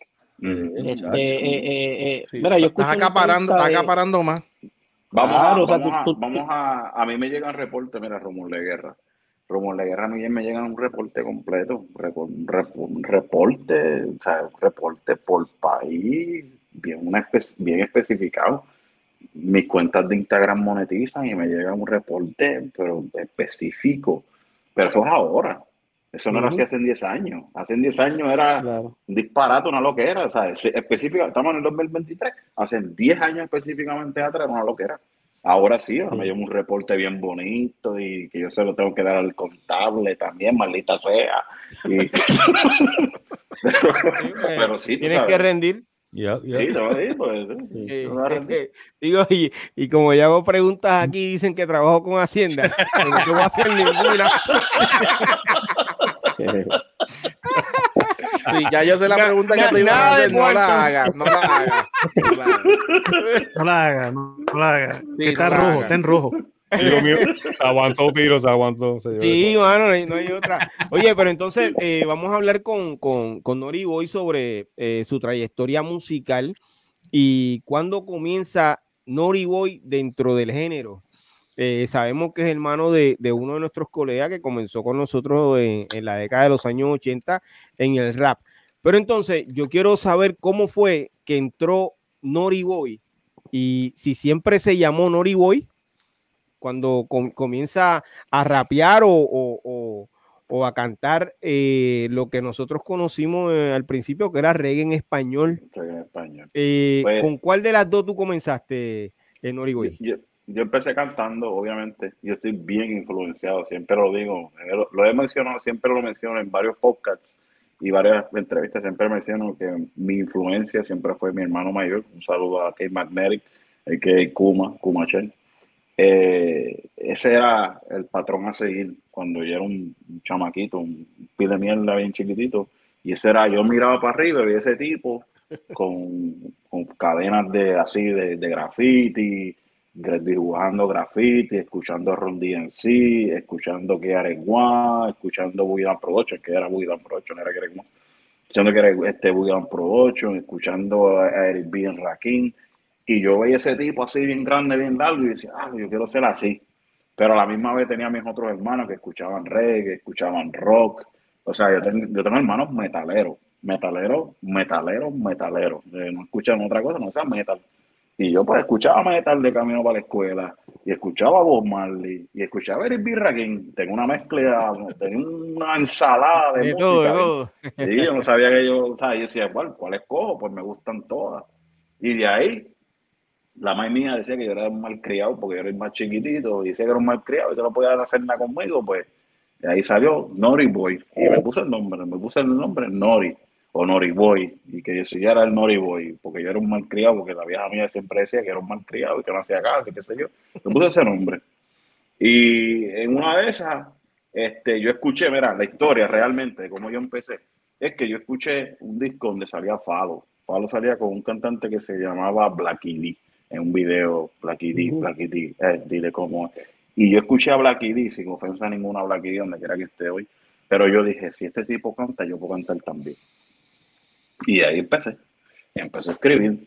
Y yo no sabía dónde iba a llegar, yo simplemente, yo empecé a escribir, y un vecino mío me dijo, tú le metes, cabrón, tú le metes. Y yo decía, ya, este tipo es bien lambón, en verdad, un saludo aquí.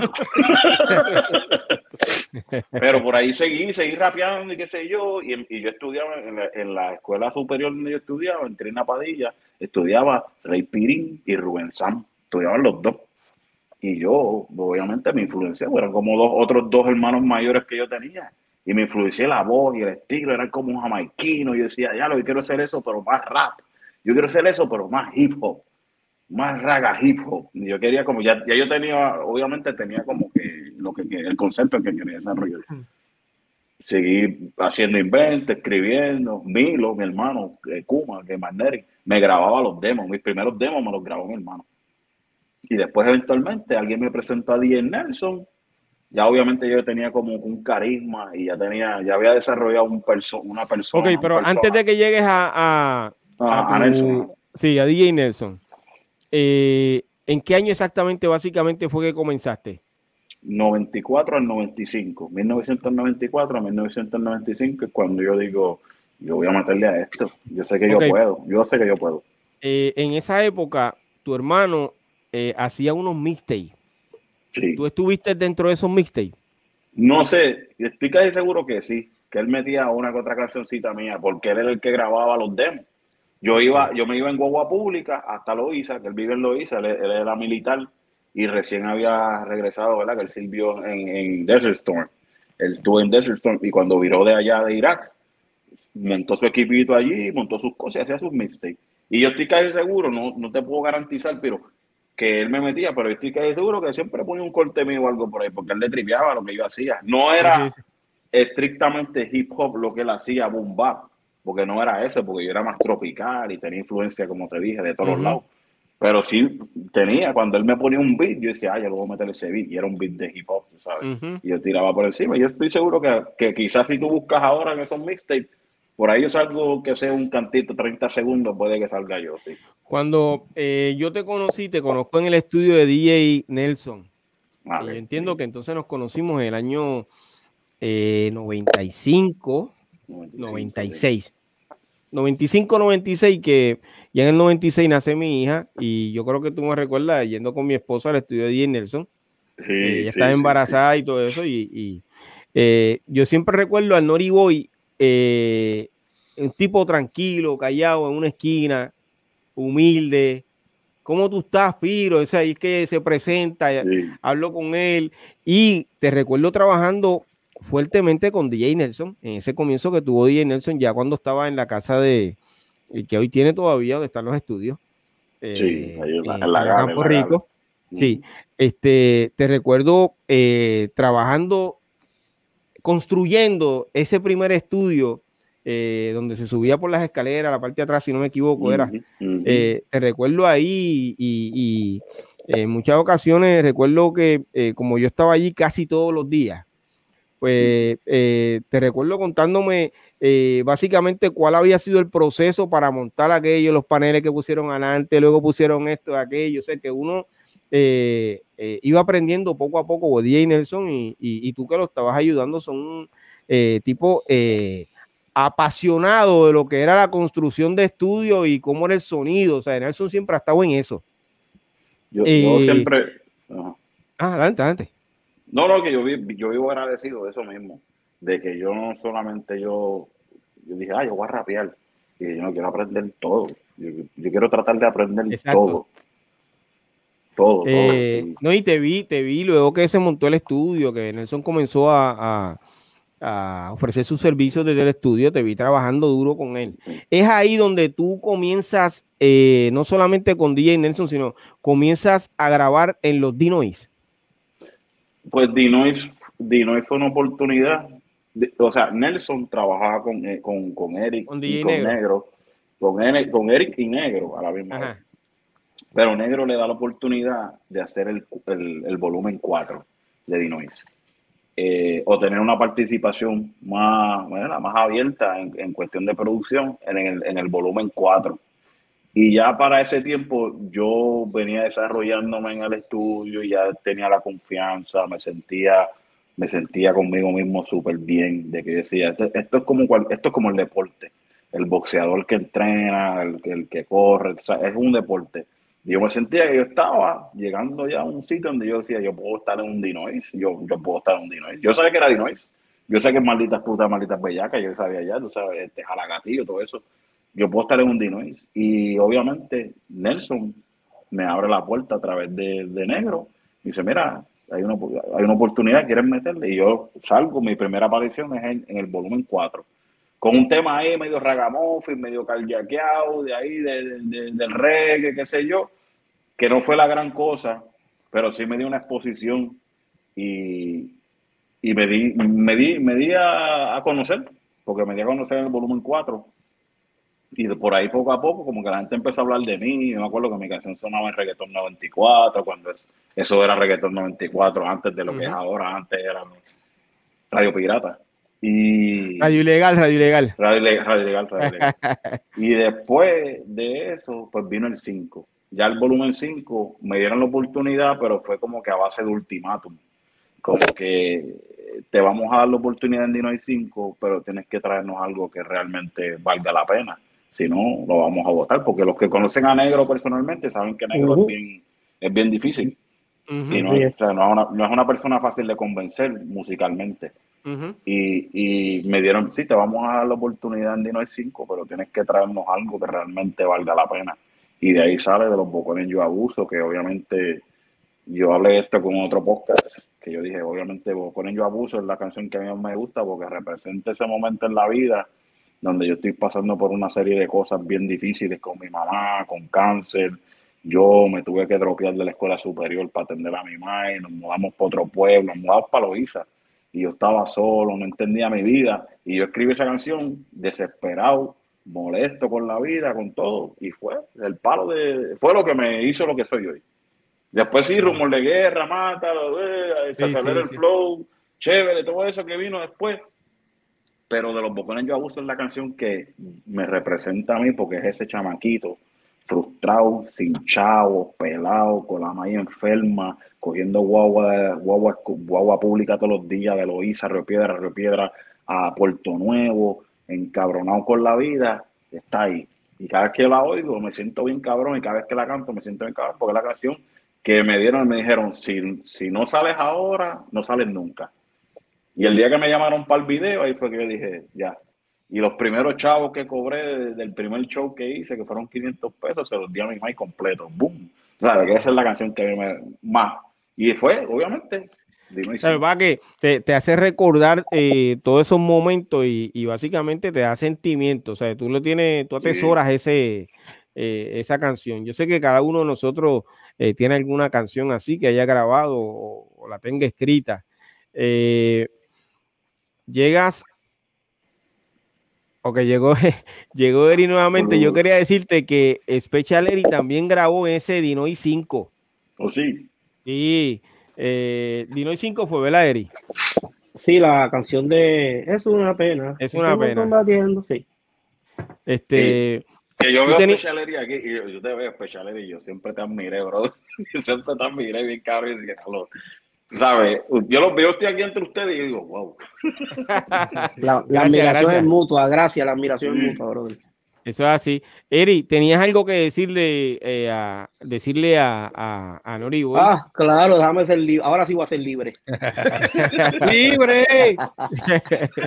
es, que, es, que, es que, mira, la, el, el género pasa por procesos y hay, y hay canciones que te marcan, artistas que te marcan, eh, a, quien tú sigues porque, porque le gusta tu, le, o sea, te gusta el flow de la persona. Ajá. Entonces, este, este personaje viene con, este flow, como que de hecho, qué bueno que él lo explica de, la manera que escuchaba rock, escuchaba rap, escuchaba reggae. Eso, eso es nítido, porque ahora eso le da fundamento a lo que yo voy a decir. Esa parte yo no la sabía. Viene este hombre con este, con este flow y, a mí siempre me llamó la atención su, su estilo, porque pues hay, personas que, pues, que, como, decimos aquí, que le meten, pero pero, pero no son ellos, es más del montón, aunque le meten, pero es más del montón. Entonces yo siempre vi a Nori como que este, este, tipo es distinto, hasta que viene esta frase que fue la que, la que, si tú me mencionas Nori, yo voy a la frase rápido. Es como el, como el, como el finish him de un luchador, es como el, la, marca de él. y aunque, y aunque él pueda tener otras palabras eh, eh, que le gusten a él, pero yo como fanático, pues veo otras, ¿entiendes? Y, cuando yo escuché lo de eh, eh, mantenerlo real, hijo mío, esa parte, y yo dije, DH, eso y esa, eso tan sencillo, en ese tiempo yo lo vi como que adelantado al género, y, es, y, esa frasecita yo, yo hasta la, la tarareaba. Sin saberme la canción completa, lo único que yo mantenerlo real, hijo mío, y eso, yo me curaba con eso. H, excelente, mano, verdad que esa frasecita me gustó mucho inclusive, inclusive, eh, algo por lo que también me gustaba es porque a veces uno eh, ve canciones automáticas, las grabaron tal vez hasta leídas. Tú sabes cuando una canción está grabada automática. Y esa canción este de, la que, de la que a mí me gusta y esa frase, se veía que tú estabas vacilando en el ritmo. Y para, para que alguien haga eso, debe de estar demasiado confiado y dominar bastante la pista para poder vacilar dentro del ritmo. Eh, eh eh, o sea, no se vio como un mantenerlo real, hijo. No se vio en el bici, sino mantenerlo real. Y ese flow, y había mucha confianza. Y yo creo que eso fue lo que, lo que, me capturó. Oye, que básicamente eh, yo ya fui libre, ya fui libre. yo, vi, eh, yo vi vídeos hoy que había visto en el pasado, pero fui a verlos hoy, donde lo veo cantando esa canción con, con Daddy Yankee. yo creo que es un concierto de Daddy Yankee, si no me equivoco. Eh, te veías bien jovencito ahí para que sepas. Eh, lo vi, este piro hoy. ¿ah? Lo, vi cantando eh, con Ivy Queen, Mátalo, si no me equivoco. Mátalo. Mátalo, sí. Este, tú hiciste básicamente muchas colaboraciones con, con artistas como Daddy Yankee, Cavalucci, Duque, que hace tiempo que no sé Duque. Este me, este eh, hermanito, mano. Sí, no, dejé de verlo tantos años, eh, eh, pero le envío salud donde quiera que esté, de verdad que sí, un abrazo. ¿Cuál de estas colaboraciones fue la más que impactó o le gustó al público? Pues Special Eric es el que dio en el clavo ahí con, con, con el tema de, de se acelera el flow. Es el, a- a- hoy en el 2023 el tema más clásico de, de los clásicos. Está Rumor de Guerra por, porque Rumor de Guerra pues se recreó con Héctor y obviamente esa, es- esa es la magnitud de Rumor de Guerra para mí ahora, yo lo entiendo que es por la recreación con Héctor.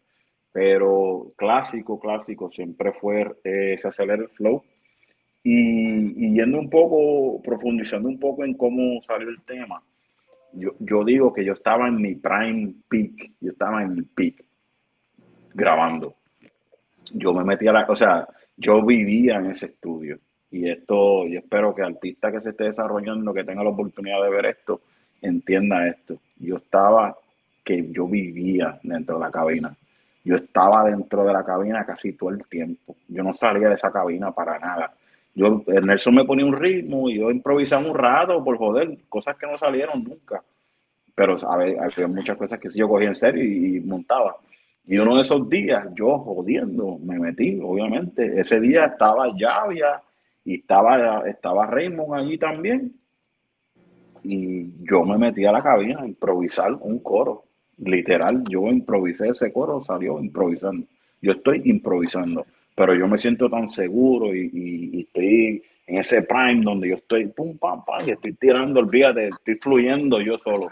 Y me salió esa jodienda, me salió esa jodienda ahí. bro. Manténlo real, hijo mío. Y era, obviamente yo venía de Nueva York y estaba Boricua Guerrero, y yo venía de, de Boricua Guerrero, que, que gracias a Dios también fue otro clásico más.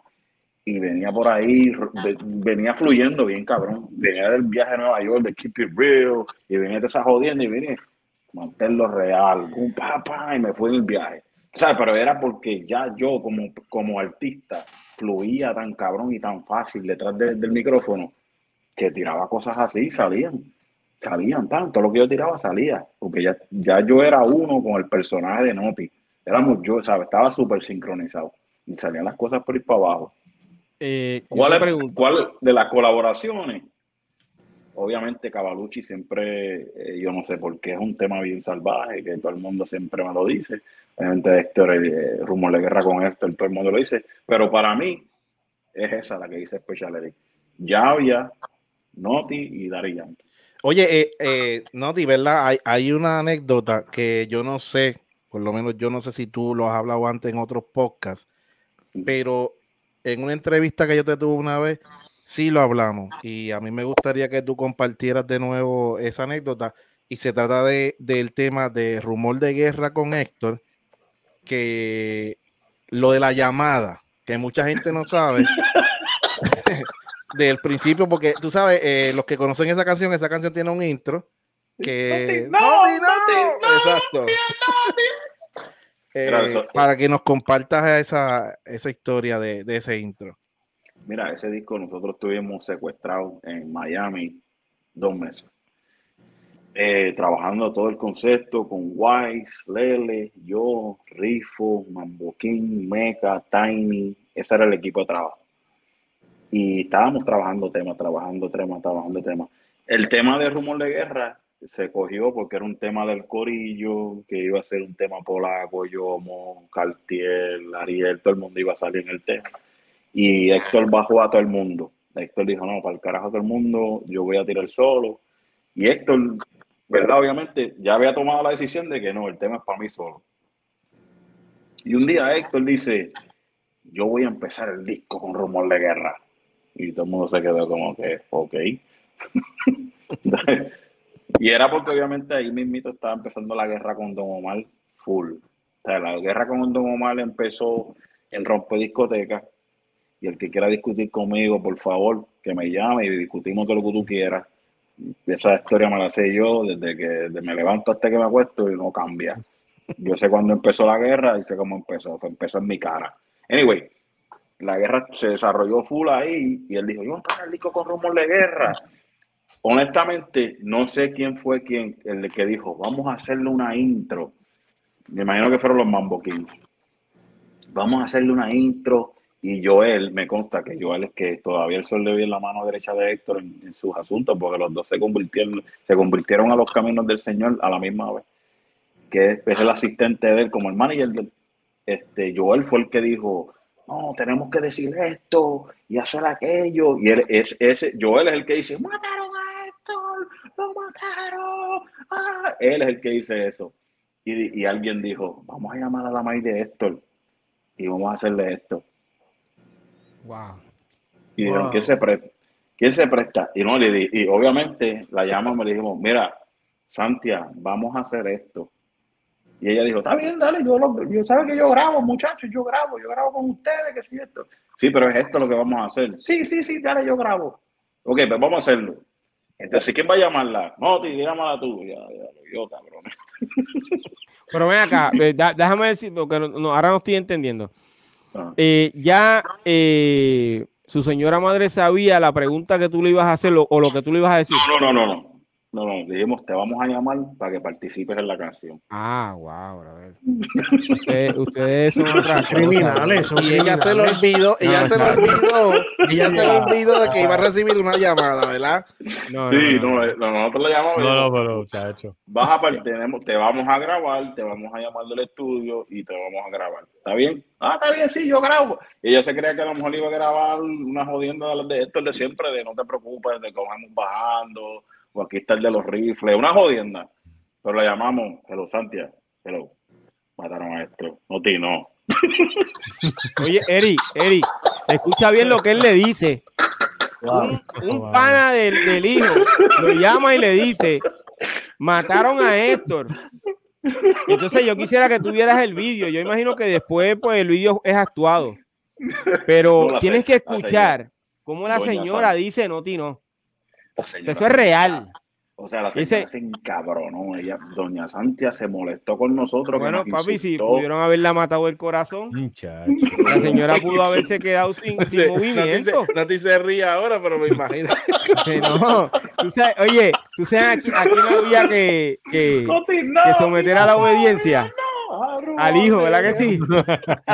Después, después- oye, han hecho 25 mil memes con el Noti, no. No, ¿Ah? que, está acá, que, que es natural, es ella natural. No, ti, no, mío, no, mío, no, No, chacho. Te llamamos después. chacho, no, Ya tenemos, que, después. ya tenemos lo que necesitamos, Santi, hablamos. Hablamos, No, después te contamos bien. Wow, Mira. Eric, Los eh, insultos, eh, los o insultos VK, volaron. si te hicieran una llamada así, VK, ¿cu- ¿cuál sería tu reacción? Digo, no sabemos, pero tú sabes que como cu- cuando te están hablando de, de, de un hijo. Brother, que- de- mira, tú estás hablando de eso y yo estoy a punto de mandarle, estoy, man- estoy a punto de mandarle un texto a mi hijo Ángelo que me traiga una pastilla para el corazón. Sí, brother, eh, es que, se- eh, bueno, de verdad, yo no sé. Se Eric, ¿qué te se opinas? pasaron. Se pasaron. No, no, este, yo me identifico con esa anécdota porque yo viví algo, pero a la inversa. Este, hubo una canción que yo grabé que se llama Ven, hijo mío, y en la, y en la, en la canción, pues, a mí me matan, o sea, me dan un par de tiros. Y entonces, pues, llevamos a esta señora que es la mamá de Lute. No sé si saben quién es Lute, el productor musical. ¿quién es Lute? Entonces, pues, es la mamá de Lute. Yo estoy en el estudio de Lute y le digo, mira, Lute, a esta parte, este, pues vamos a poner a mami. Y entonces la señora, cuando hace, ja, que me matan, que, que, que grita, no, se lo vivió tanto en el estudio que yo me asusté. ¿Sabes? La, la señora, porque obviamente ella tiene los audífonos y está escuchando los tiros y toda la cosa. Entonces yo me quedé asombrado y dije, wow. Y, ¿sabes? Quedó excelente. Pero luego de eso, pues nada, salió el disco y entonces vamos a grabar el video. Entonces, cuando vamos a grabar el video, el video, inclusive, este, ¿se acuerdan de Coreano, el que grababa video? Sí, Pues sí. Coreano acaba de abrir un Instagram y subió el video. Entonces, Ah. pues estamos grabando el video en el flamboyán, en el, en el caserío. Y entonces, pues obviamente, este, llamamos a la señora, que la que sale en la canción original, es la que sale en el video. Y entonces, cuando sale la parte de los tiros, este, nada, a mí me están dando unos tiros y ella está en la sala y ella sale corriendo a ver a quién fue que le dieron. Y cuando ella me ve en el piso, ella fue corriendo detrás de para encima de mí. Ella me coge en los hombros, empieza a gritar, no, o sea, se lo vivió tanto. O sea, yo tengo sangre de embuste y todo revolú, pero se lo vivió tanto que a mí me salieron las lágrimas. Así, pero yo no me podía decir nada porque yo estoy actuando. Entonces yo estoy así muriéndome con las lágrimas así, mirándola a ella, como que ya está doña. Wow. Una, escena, una, escena, real. Una escena real y así mismo sale en el video, ¿sabes? yo así con la lágrima digo chaval y es que ella se metió el personaje y inclusive cuando ella me tiene así, la gente que está detrás de cámara, ellos, ay, a mí me dieron un par de tiros. Y cuando ella me tiene así gritando, la gente que está detrás de cámara, o sea, un caserillo, tú sabes cómo se ponen, me decía ella, pero dale en el pecho para que no se muera, dale en el pecho. Dale en el pecho. la gente la gente se metió en el libreto. No, yo, eso está duro. El instinto de madre, el instinto de ah, madre. Sí. Que, wow. Nori, eh, luego que estuviste con, bueno, antes de tú llegar al corillo de, de, de Héctor, de, de Star, Tú estuviste eh, con DJ Nelson y, y, dentro de, en ese mismo tiempo, tú te uniste a, a, a Play. Me, me, uno a Miguel Play. ¿Qué pasa? Lo que pasa con Miguel Play, Miguel Play y yo somos, obviamente, para aquellos que no saben, yo soy Naughty Let's Play. Somos Naughty Play. Sí, hay que explicarlo así, porque últimamente, Naughty Play, eres tú. No, cabrón, Naughty es Naughty Play es Play. Pobre Play, mano. Existen, existen, no, claro. Play, yo, Play y yo hicimos un featuring con una canción este, de un disco que sacó Nelson hace mucho tiempo, se llama Big Bang Blondes. Ahí fue la primera vez que nos conocimos. Hicimos una canción ese mismo día que nos conocimos, se llama You Wanna Be a Gangster. Y, y de ahí para abajo empezamos una amistad. Esto fue en el 94, empezamos una amistad. Nos unimos realmente en Bando Corrupto 1, hacemos nuestra primera canción juntos que se llama Manos en el Aire. Y pues fue un éxito, Manos el Aire fue un éxito.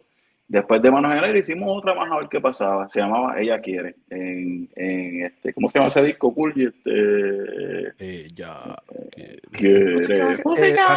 Eh, Eso no era. Eh, Leyes, no era. No. No, no, este, puñeta, se me va güey. Hicimos otra canción. Después de esa canción dijimos, oye, Dream Team. Dream Team. Vamos a hacer un disco juntos. Hicimos un disco juntos, Miguel Play y Nori Boy. Hacen un disco juntos que se llama Naughty Play. ¿Quién lo produjo? Juego, juego malcriado. DJ Nelson, eh, eh, eh, realmente ese disco lo produjo DJ Nelson, DJ Goldie y DJ Blast. Esas tres personas. Hicimos ese disco, bueno, y, y, y hubieron muchos temas que se pegaron. Sexo quiero yo, Noche de Di, no, este, terapista sexual. Y no me provoque chica. No me provoque chica, sé que quieres Y eso Y se pegó Michelle, brutal. Y, Michelle y Chelian. Michelle. Se pegaron las canciones. Y dijimos, vamos a hacer un dúo. Y hicimos un dúo, estuvimos cantando muchos años, muchas canciones, muchos CD y qué sé yo. Y yo empecé a producir yo, yo dije, yo quiero hacer música yo y qué sé yo, y me fui solo, mandé a Nelson para el carajo, estuvimos en guerra y todo, una loquera. Y me fui solo, hice lo mío, y estábamos en la quilla porque no hacíamos nada, hacíamos, estábamos pasándolas de caer, ¿verdad, Miguel y yo, en un tiempo. Hasta que DJ Negro nuevamente nos, nos abre la puerta, nos da una oportunidad y nos dice, yo les voy a dar un break a ustedes en Dinois, la biografía. Y si ustedes pasan la prueba, pues yo los voy a ayudar. Hermano, hicimos una canción que se llama Hazlo conmigo, que fue un bastagazo bien brutal. Todavía de hoy, ¿verdad? Y detrás de esa hicimos otra con Anqueira, detrás de esa hicimos otra con DJ Dicky, detrás de esa hicimos otra con Bando Corrupto 2 y seguimos dando palo, dando palo. Dando... Pero todas esas canciones, esas canciones salieron después de Rumor de Guerra.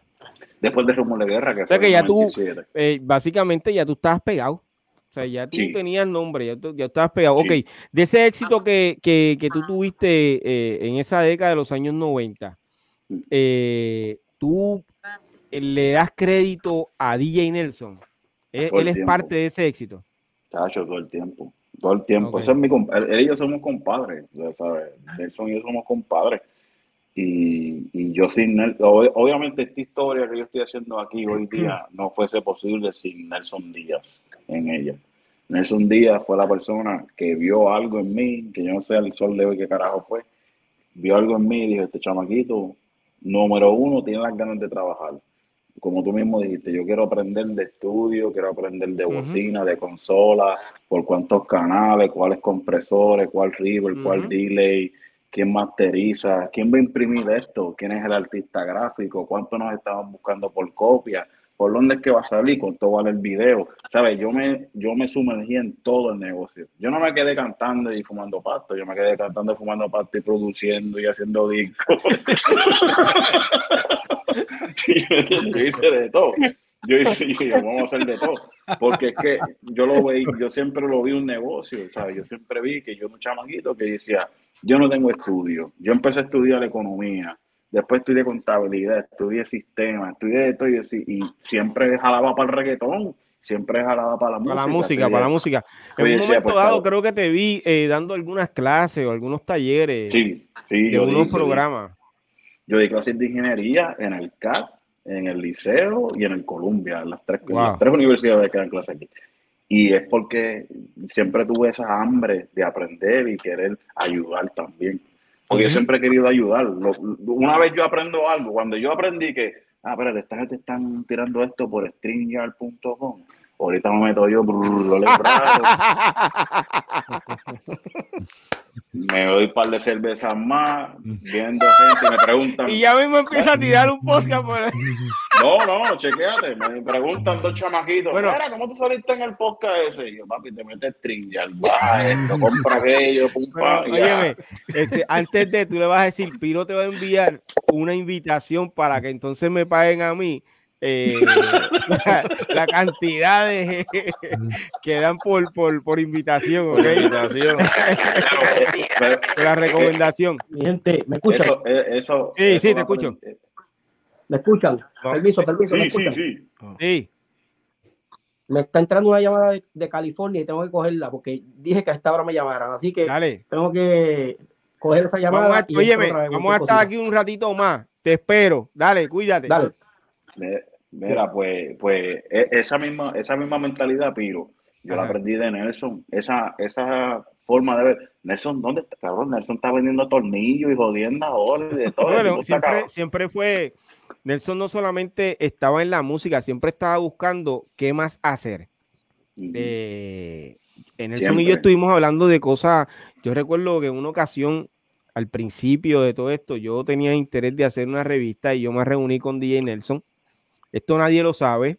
Eh, yo creo que lo estoy diciendo hoy aquí por primera vez. Yo sé que si algún día lo logro tener aquí, pues vamos a hablar mucho de eso, porque después de, esa revista, que, de, esa, de esa intención de, yo querer hacer una revista, este, años después o tiempo después sale eh, la revista In the House. Pero antes de eso yo quería hacer una revista que pudiéramos eh, promocionar los artistas y eso. Y entonces Nelson me dijo, eh, cuadra eso bien y vamos a hablar de esto, pero yo me olvidé, seguí haciendo otros discos y otras cosas y ahí se fue. Eh, y en eso y yo estuvimos hablando de otros temas en, eh, mientras estuve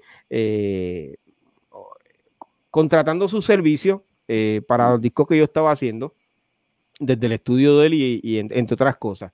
me gustó mucho que dijeras que, que le, le das crédito a DJ Nelson. Eh, de verdad que eso me hizo sentir bien, porque yo sé que ustedes dos eran o son eh, bien panas y estaban trabajando, ¿sabes? Eh, siempre full. Y veía esa, esa conexión entre, entre ustedes dos. Yo creo que además de él ver la voz que tú tenías, que él pudo identificar que tenías ese talento, porque talento dentro del reggaetón y el rap pues lo tiene. vio un tipo que siempre estuvo allí trabajando con él, dándole la mano también. Eh, y eso pues se valoriza. Yo siempre aporté, yo siempre aporté ideas, siempre aporté ideas y demás, pero Nelson no solamente me enseñaba mi cosas de música, sino me enseñaba cosas de la vida. Nelson me dijo a mí un día, una de las cosas más cabronas que me ha dicho cualquier hombre en la vida.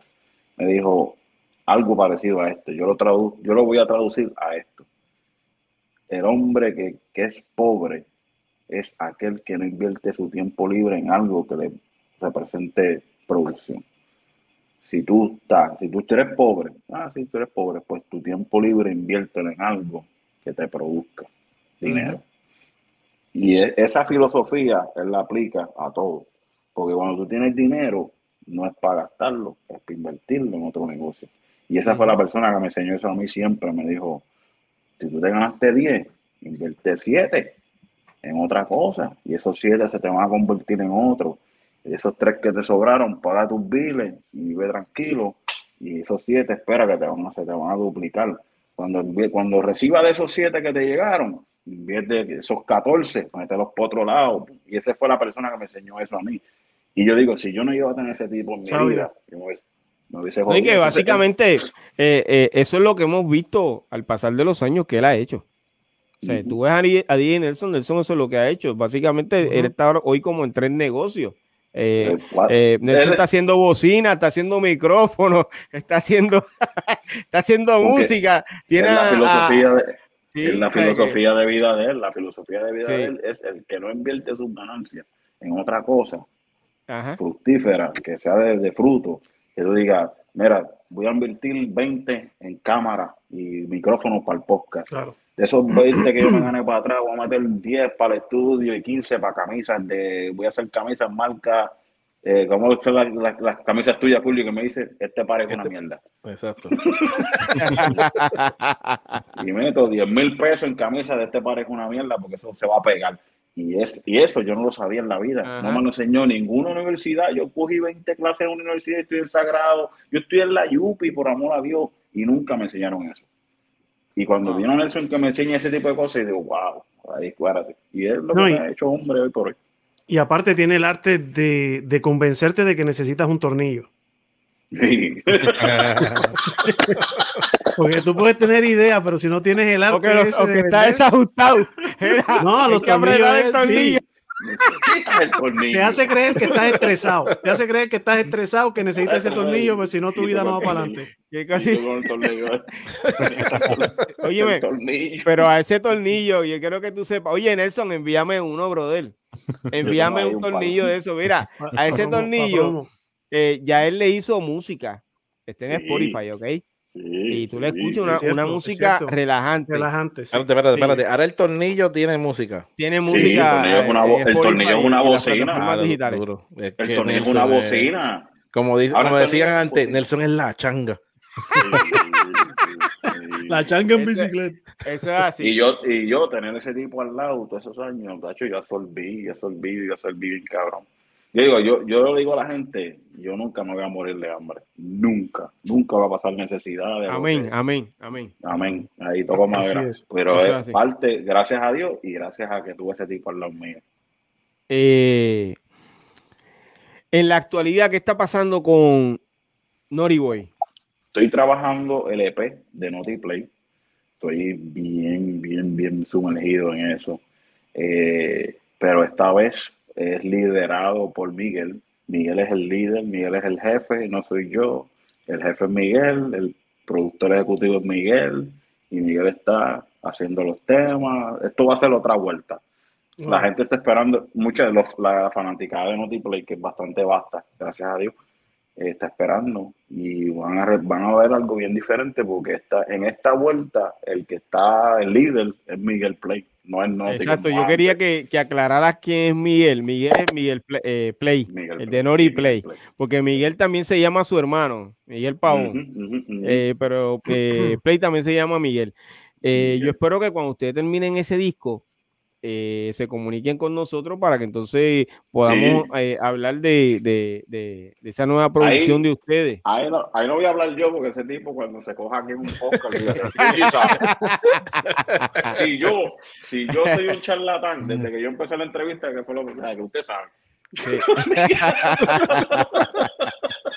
Miguel es triple mi noti. Miguel es triple noti, que es una cosa que te Va a estar riéndose por el podcast, una cosa bien cabrón. Mira, este, antes ¿verdad? que continuemos, yo quiero decir esto y quiero, quiero hacerlo público, ¿verdad? Eh, eh, compartirlo también con ustedes, los muchachos y, toda la gente que está por ahí, pues viéndonos y cuando nos vean. Eh, yo le tengo que dar muchas gracias a Noti. Noti, aparte de que, ¿verdad? Creamos una amistad súper a fuego, pero cuando yo conocí a Noti, allá en Conérico, no voy a mencionar el año porque eso no tiene nada que ver. Eh, yo conociendo a Noti, yo le digo, ah, ya, che, Noti, yo necesito pistas para cantar, yo estaba cantando para ese tiempo. Y este macho, porque la verdad, eh, sin, sin, sin tener una amistad súper grande conmigo, ni sin conocerme de tantos años, se comprometió conmigo, mira, cuando yo llegue a Puerto Rico, yo te voy a enviar par de pistas para que metas manos. Y, oye, y así mismo lo hizo. Tú sabes que él podía ver como a ese tiempo estaban pegados.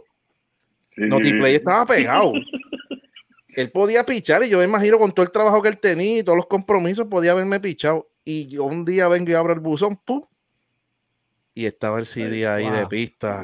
No vale, no vale. Y eso, y eso no, va, eh, yo, yo rompí con esas pistas y, eso yo siempre yo nunca, yo no sé si, yo creo que yo no te lo había dicho nunca así, no, pero públicamente te doy las gracias por eso y por, por siempre esa amistad, porque donde quiera que siempre, siempre nos encontramos, eso es un vacilón y eso es, sí, sí, sí, ya tú sabes, reírnos y a vacilar. Pues, así que. Y el hombre sacó tiempo, porque hacer el CD, o sea, escribirle la dirección, ir al correo, enviarlo. ¿Qué, Por eso te digo, mano. Hoy en día vale, tú dices, vale. te voy a enviar la pista. ¡Pum! Ya, mira a ver si te llegaron, ¿me entiendes? Oye, no, y, te, y, te, dicen, y te dicen, deposítame, deposítame en Cash App tanto. Mira, y aparte de eso, después voy para Puerto Rico. Me acuerdo también, esto es otra anécdota.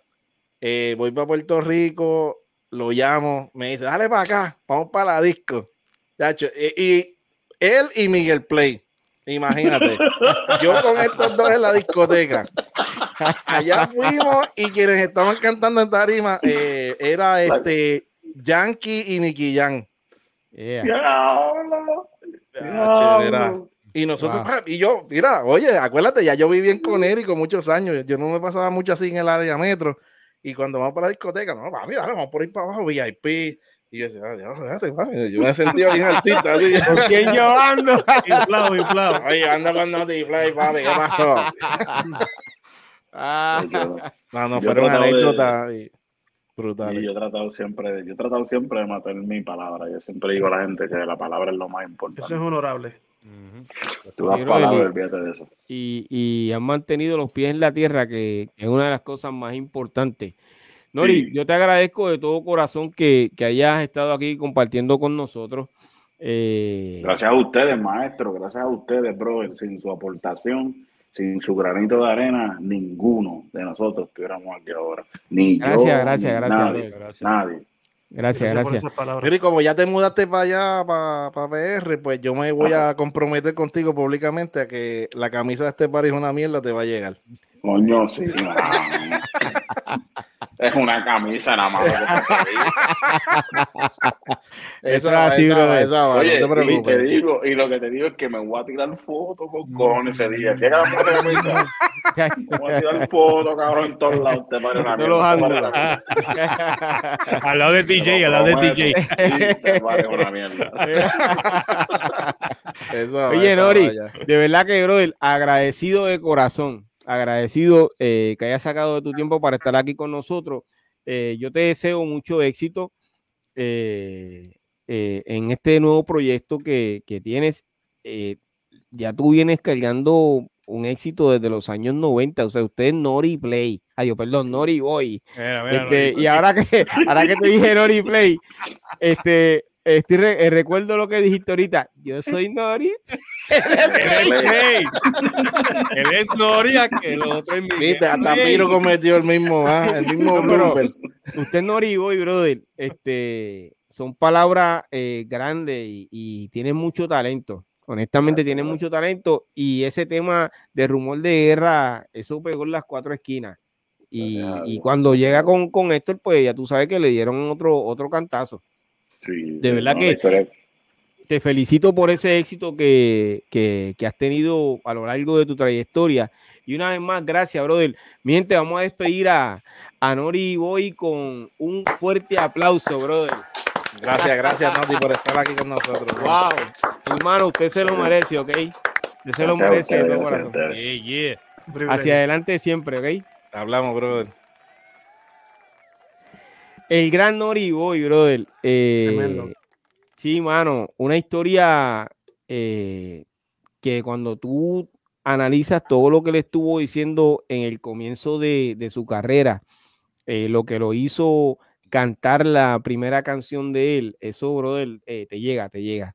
Así que los que sintonizaron ahora, los que se conectaron ahora, yo los invito a que vean este episodio desde el principio, porque las palabras de Noriboy le les van a llegar a ustedes al corazón, ¿ok? Y es un ejemplo de superación. O sea, te motiva a un individuo que, que queriendo tener trabajo, dinero, eh, para poder hebrear con su familia. Bien lo dijo él, que sus primeros 500 dólares se los dio a su mamá, eh, que estaba enferma de cáncer, ¿ok? O sea, que básicamente eso te llega al corazón mientras entre el vacilón y lo que se está diciendo, las palabras que él estaba, eh, que escuché de él, pues venían de su corazón, ¿ok? hoy tenemos, como todos los lunes, la historia de uno de los vinilos de la colección de Don, Don Fígaro. El fundador de Disquad. Óyeme, eh, yo tengo una pregunta antes de que Don Fígaro entre con, con el segmento de la. Oye, me gustó eso, me gustó eso, sí, me gustó eso. Por ahí, hay un DJ por ahí. Con el segmento de, la Old School Teca. Eh, y la pregunta es la siguiente el primer disco que sale eh, en Puerto Rico en vinilo de la generación de nosotros, ¿ok? De la generación de nosotros, porque hubo discos de rap, pues básicamente antes de nosotros. Eh, Glenn Monroy grabó un disco de rap, entre otros, ¿ok? Pero en Puerto Rico, de la generación de nosotros, eh, el primer disco que se imprime, que sale al mercado, de un verdadero rapero. Sí, de un verdadero rapero, es correcto. Fue el de Disquad. Yo entiendo que sí, las drogas matan. Eh, nosotros aclaramos eso cuando estaba Varón aquí con nosotros en, el doctorado. Este, sí, cuando nosotros sacamos, como yo le digo, la primera fue, y lo recuerdo, fue Las drogas matan. El segundo fue Bruli, con el SIDA. Tercero fue Rubén.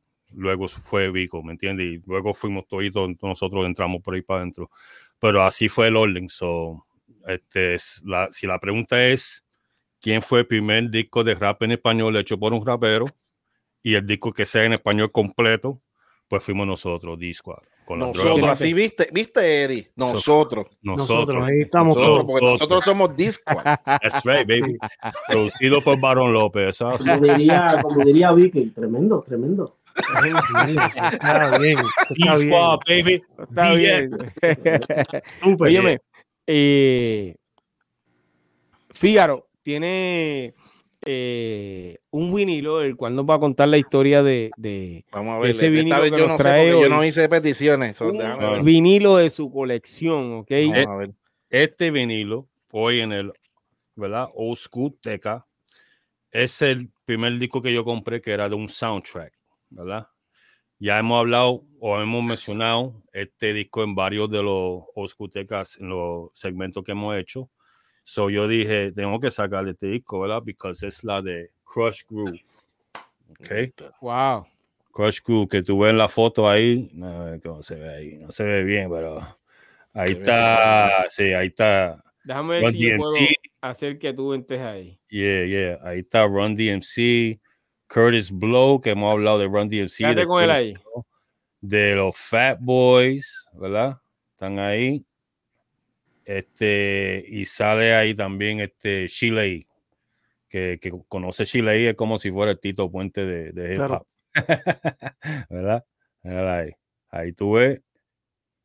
Right, over here, over here. You see Curtis Blow, Run DMC, Fat Boys y Chile y un actor que está este, haciendo el parte de Russell Simmons. So, esa es la portada, está la película Crush Groove y este es el soundtrack, ¿verdad? Este, como ya yo le he dicho a ustedes, este, yo lo, este disco lo hemos mencionado varias veces ya en los diferentes este, segmentos que hemos tenido, la de Crush Groove.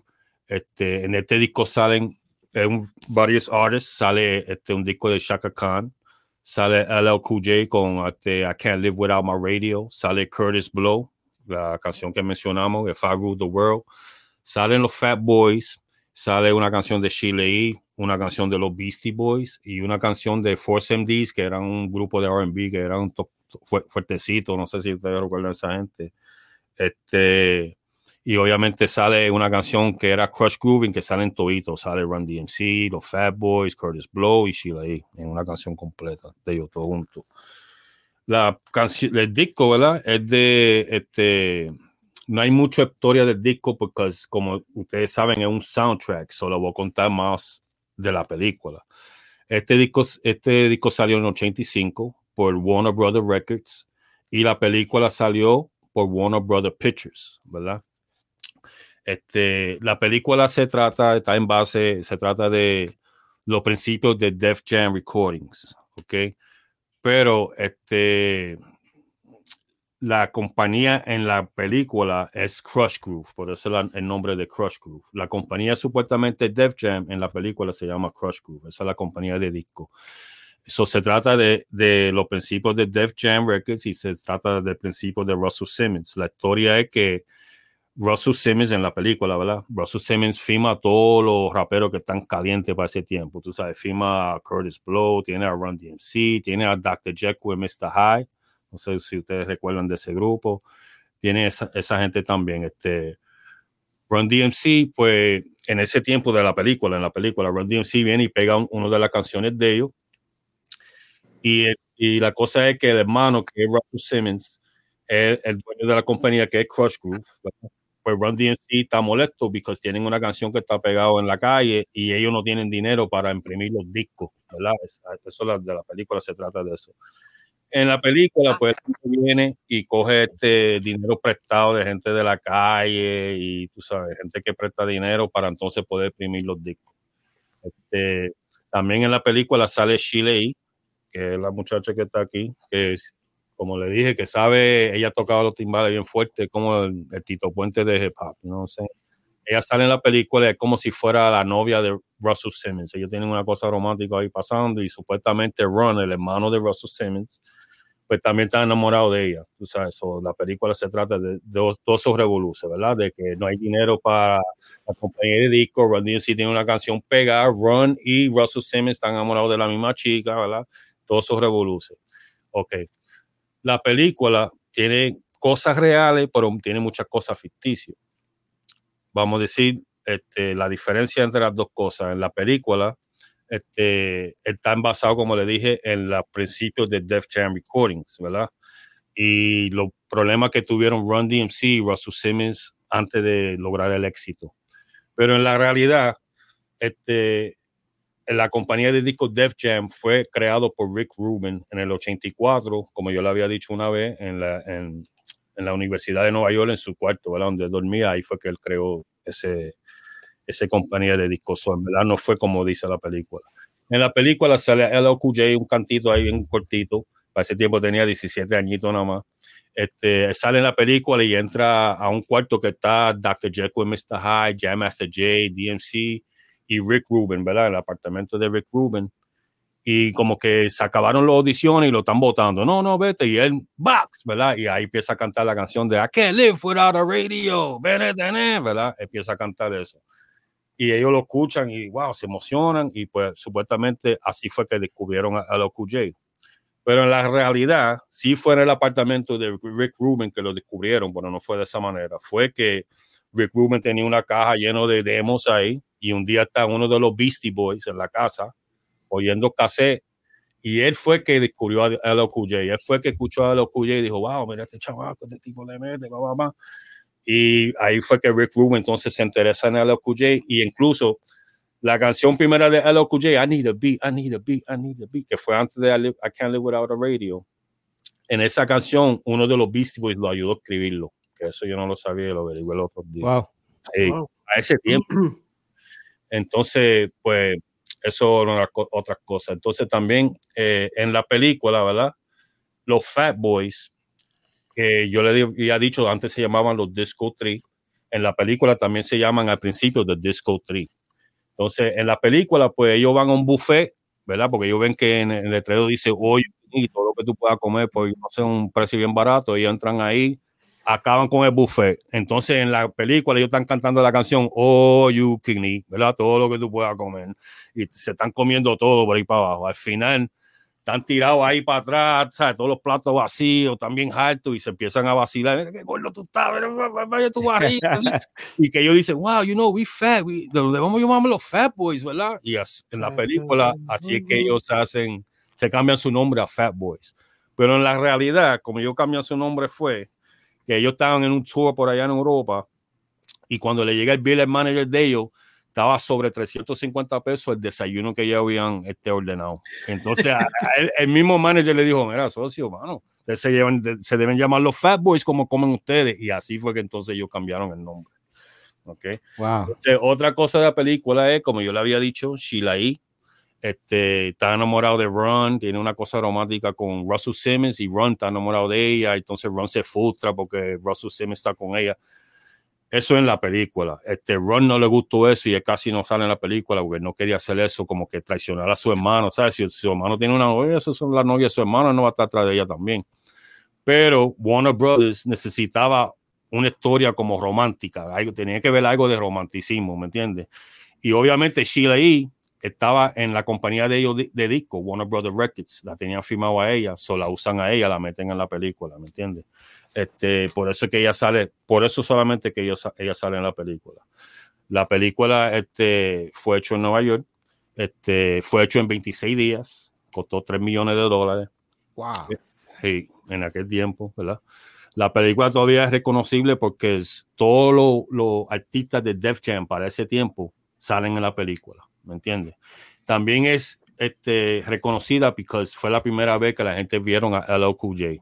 O sea, fue como que la primera vez que, wow, ¿quién es este chamaco? Y después de eso fue que salió con lo de él. Este, también en la película sale New Edition y sale Full Force. Ustedes se recuerdan de Full Force, los tipos esos que cantaban RB, que estaban bien fuertes, que tú pensabas que iban a rapear y salían Tender Love, salían cantando y was like, what the You know what I'm este, y también en la película sale Chris Rock como un extra, que él no sale ni en los créditos, imagínate. Chris Rock que está rankeado ahora, ¿me entiendes? Eh, la película, como le dije, pues hay muchas partes, ¿verdad? Que, que lo que salieron a la película no le gustó, pero Russell Simmons quiso hacer la película como quiera porque tenía la oportunidad de sacar toda su familia, o sea, todos los artistas de Def Jam y también de su compañía de management, que era Rush Management. Él pudo sacar casi todos sus artistas para ese tiempo ahí, ¿verdad? Este, So, nada, por eso nos fuimos con esta película de Crush Crew, como ya lo habíamos mencionado varias veces. Yo dije, déjeme sacarlo usted del medio, ¿verdad? Este, aquí está la, la portada. Y eso corto y preciso. Entonces, la semana que viene nos vamos con otro vinilo aquí en el Old School Teca. Soundtrack. Wow. Siempre, siempre se aprende con cuidado. Corto y preciso. Una enciclopedia. Ahora tenemos eh, uno de los segmentos eh, más esperados por nosotros y que siempre nos trae la información completa del género, ¿ok? Eh, lo más que me gusta es que eh, dedica toda su semana a hacer tu tarea entonces, cuando llega los lunes aquí, pues trae ese resumen, ¿me entiendes? De lo que ha ocurrido. Eh, viene con lo que estapa en el movimiento. Dímelo, Kulji. Dímelo, Kulji. Sí. Siéntense, saquen el poscón. Faltó el, faltó el. Snack, los nachos con queso. Sí, rayo, espérate, espérate. Que ahora va a empezar la novela. No empezar, el desastre del doctorado. Mira, este, una de las cosas, ¿qué es lo que está? Pues mira, una de las cosas que estapa por ahí es un fuerte, fuertísimo rumor que hay en las redes sociales actualmente, donde ya varias páginas donde siempre están dando las noticias de, de lo que está pasando en el género urbano es de una cierta página de Instagram que está llevando un conteo regresivo de un artista que todos o muchos estamos esperando. Ahora, que, que, verdad sea, porque pues yo había hecho mis investigaciones y a mí me dijeron que esa página no era de esa persona, pero volví a hacer otras investigaciones y pues no, no, no pude dar con la información que yo necesitaba, pero eh, se rumora por ahí de el regreso de el terrorista de la lírica, Eddie, que cierto sea, pues ese rumor siempre ha estado, yo creo que lleva años el rumor de que va a salir algo por ahí de Eddie, pero es, Eddie literalmente es. Tú sabes que cuando, cuando, la gente se pone nerviosa, toma agua. Sí, bueno, eso mismo iba a decir Está esperando la pregunta. aquí, aquí, no vamos a comprometer a nadie. Nada más. Pero, eh, ¿dónde fue que tuviste la, la, eh, la página? ¿En qué? Bueno, estoy, estoy haciendo DJ este pasado fin de semana y viene, pues, una persona que, un amigo personal mío, me dice, mira, y yo miro y yo digo, no, no, eh, según tengo entendido, esa página, él no tiene redes sociales y esa página no es de él. Ah, existe una página de Eddie Ávila en Instagram, que, pero no, mm, o sea, yo por lo menos yo no puedo decir de que esa página es oficial o no. Creo, creo que, déjame verificar. No sé si la página tiene hasta el checkmark. Déjame buscar por aquí rápido. Eh, no le veo el checkmark azul, pero se quedó, en, se quedó en uno desde el sábado. ahí tiene par de fotos. Yo también lo estoy viendo. No veo tiene par de fotos, tiene un fracatán de seguidores. Eh, déjame ver si sigue alguno de los de aquí de del doctorado, por si acaso, porque así yo me dejo llevar también. Mira, pues nada, este, vamos a ver, esperamos que sí, que sea cierto, pues el regreso de Di, no sé si, como siempre, pues pegan ahí con los memes y bueno, vamos, a ver si, si, si regresa y si regresa, eh, como estamos en familia, eh, yo espero que él venga a visitarnos y vamos a hablar de, de, de, de su trayectoria musical desde el comienzo donde nuestro colega Special Eddie es parte de ese comienzo del de rapero Eddie D. ¿okay?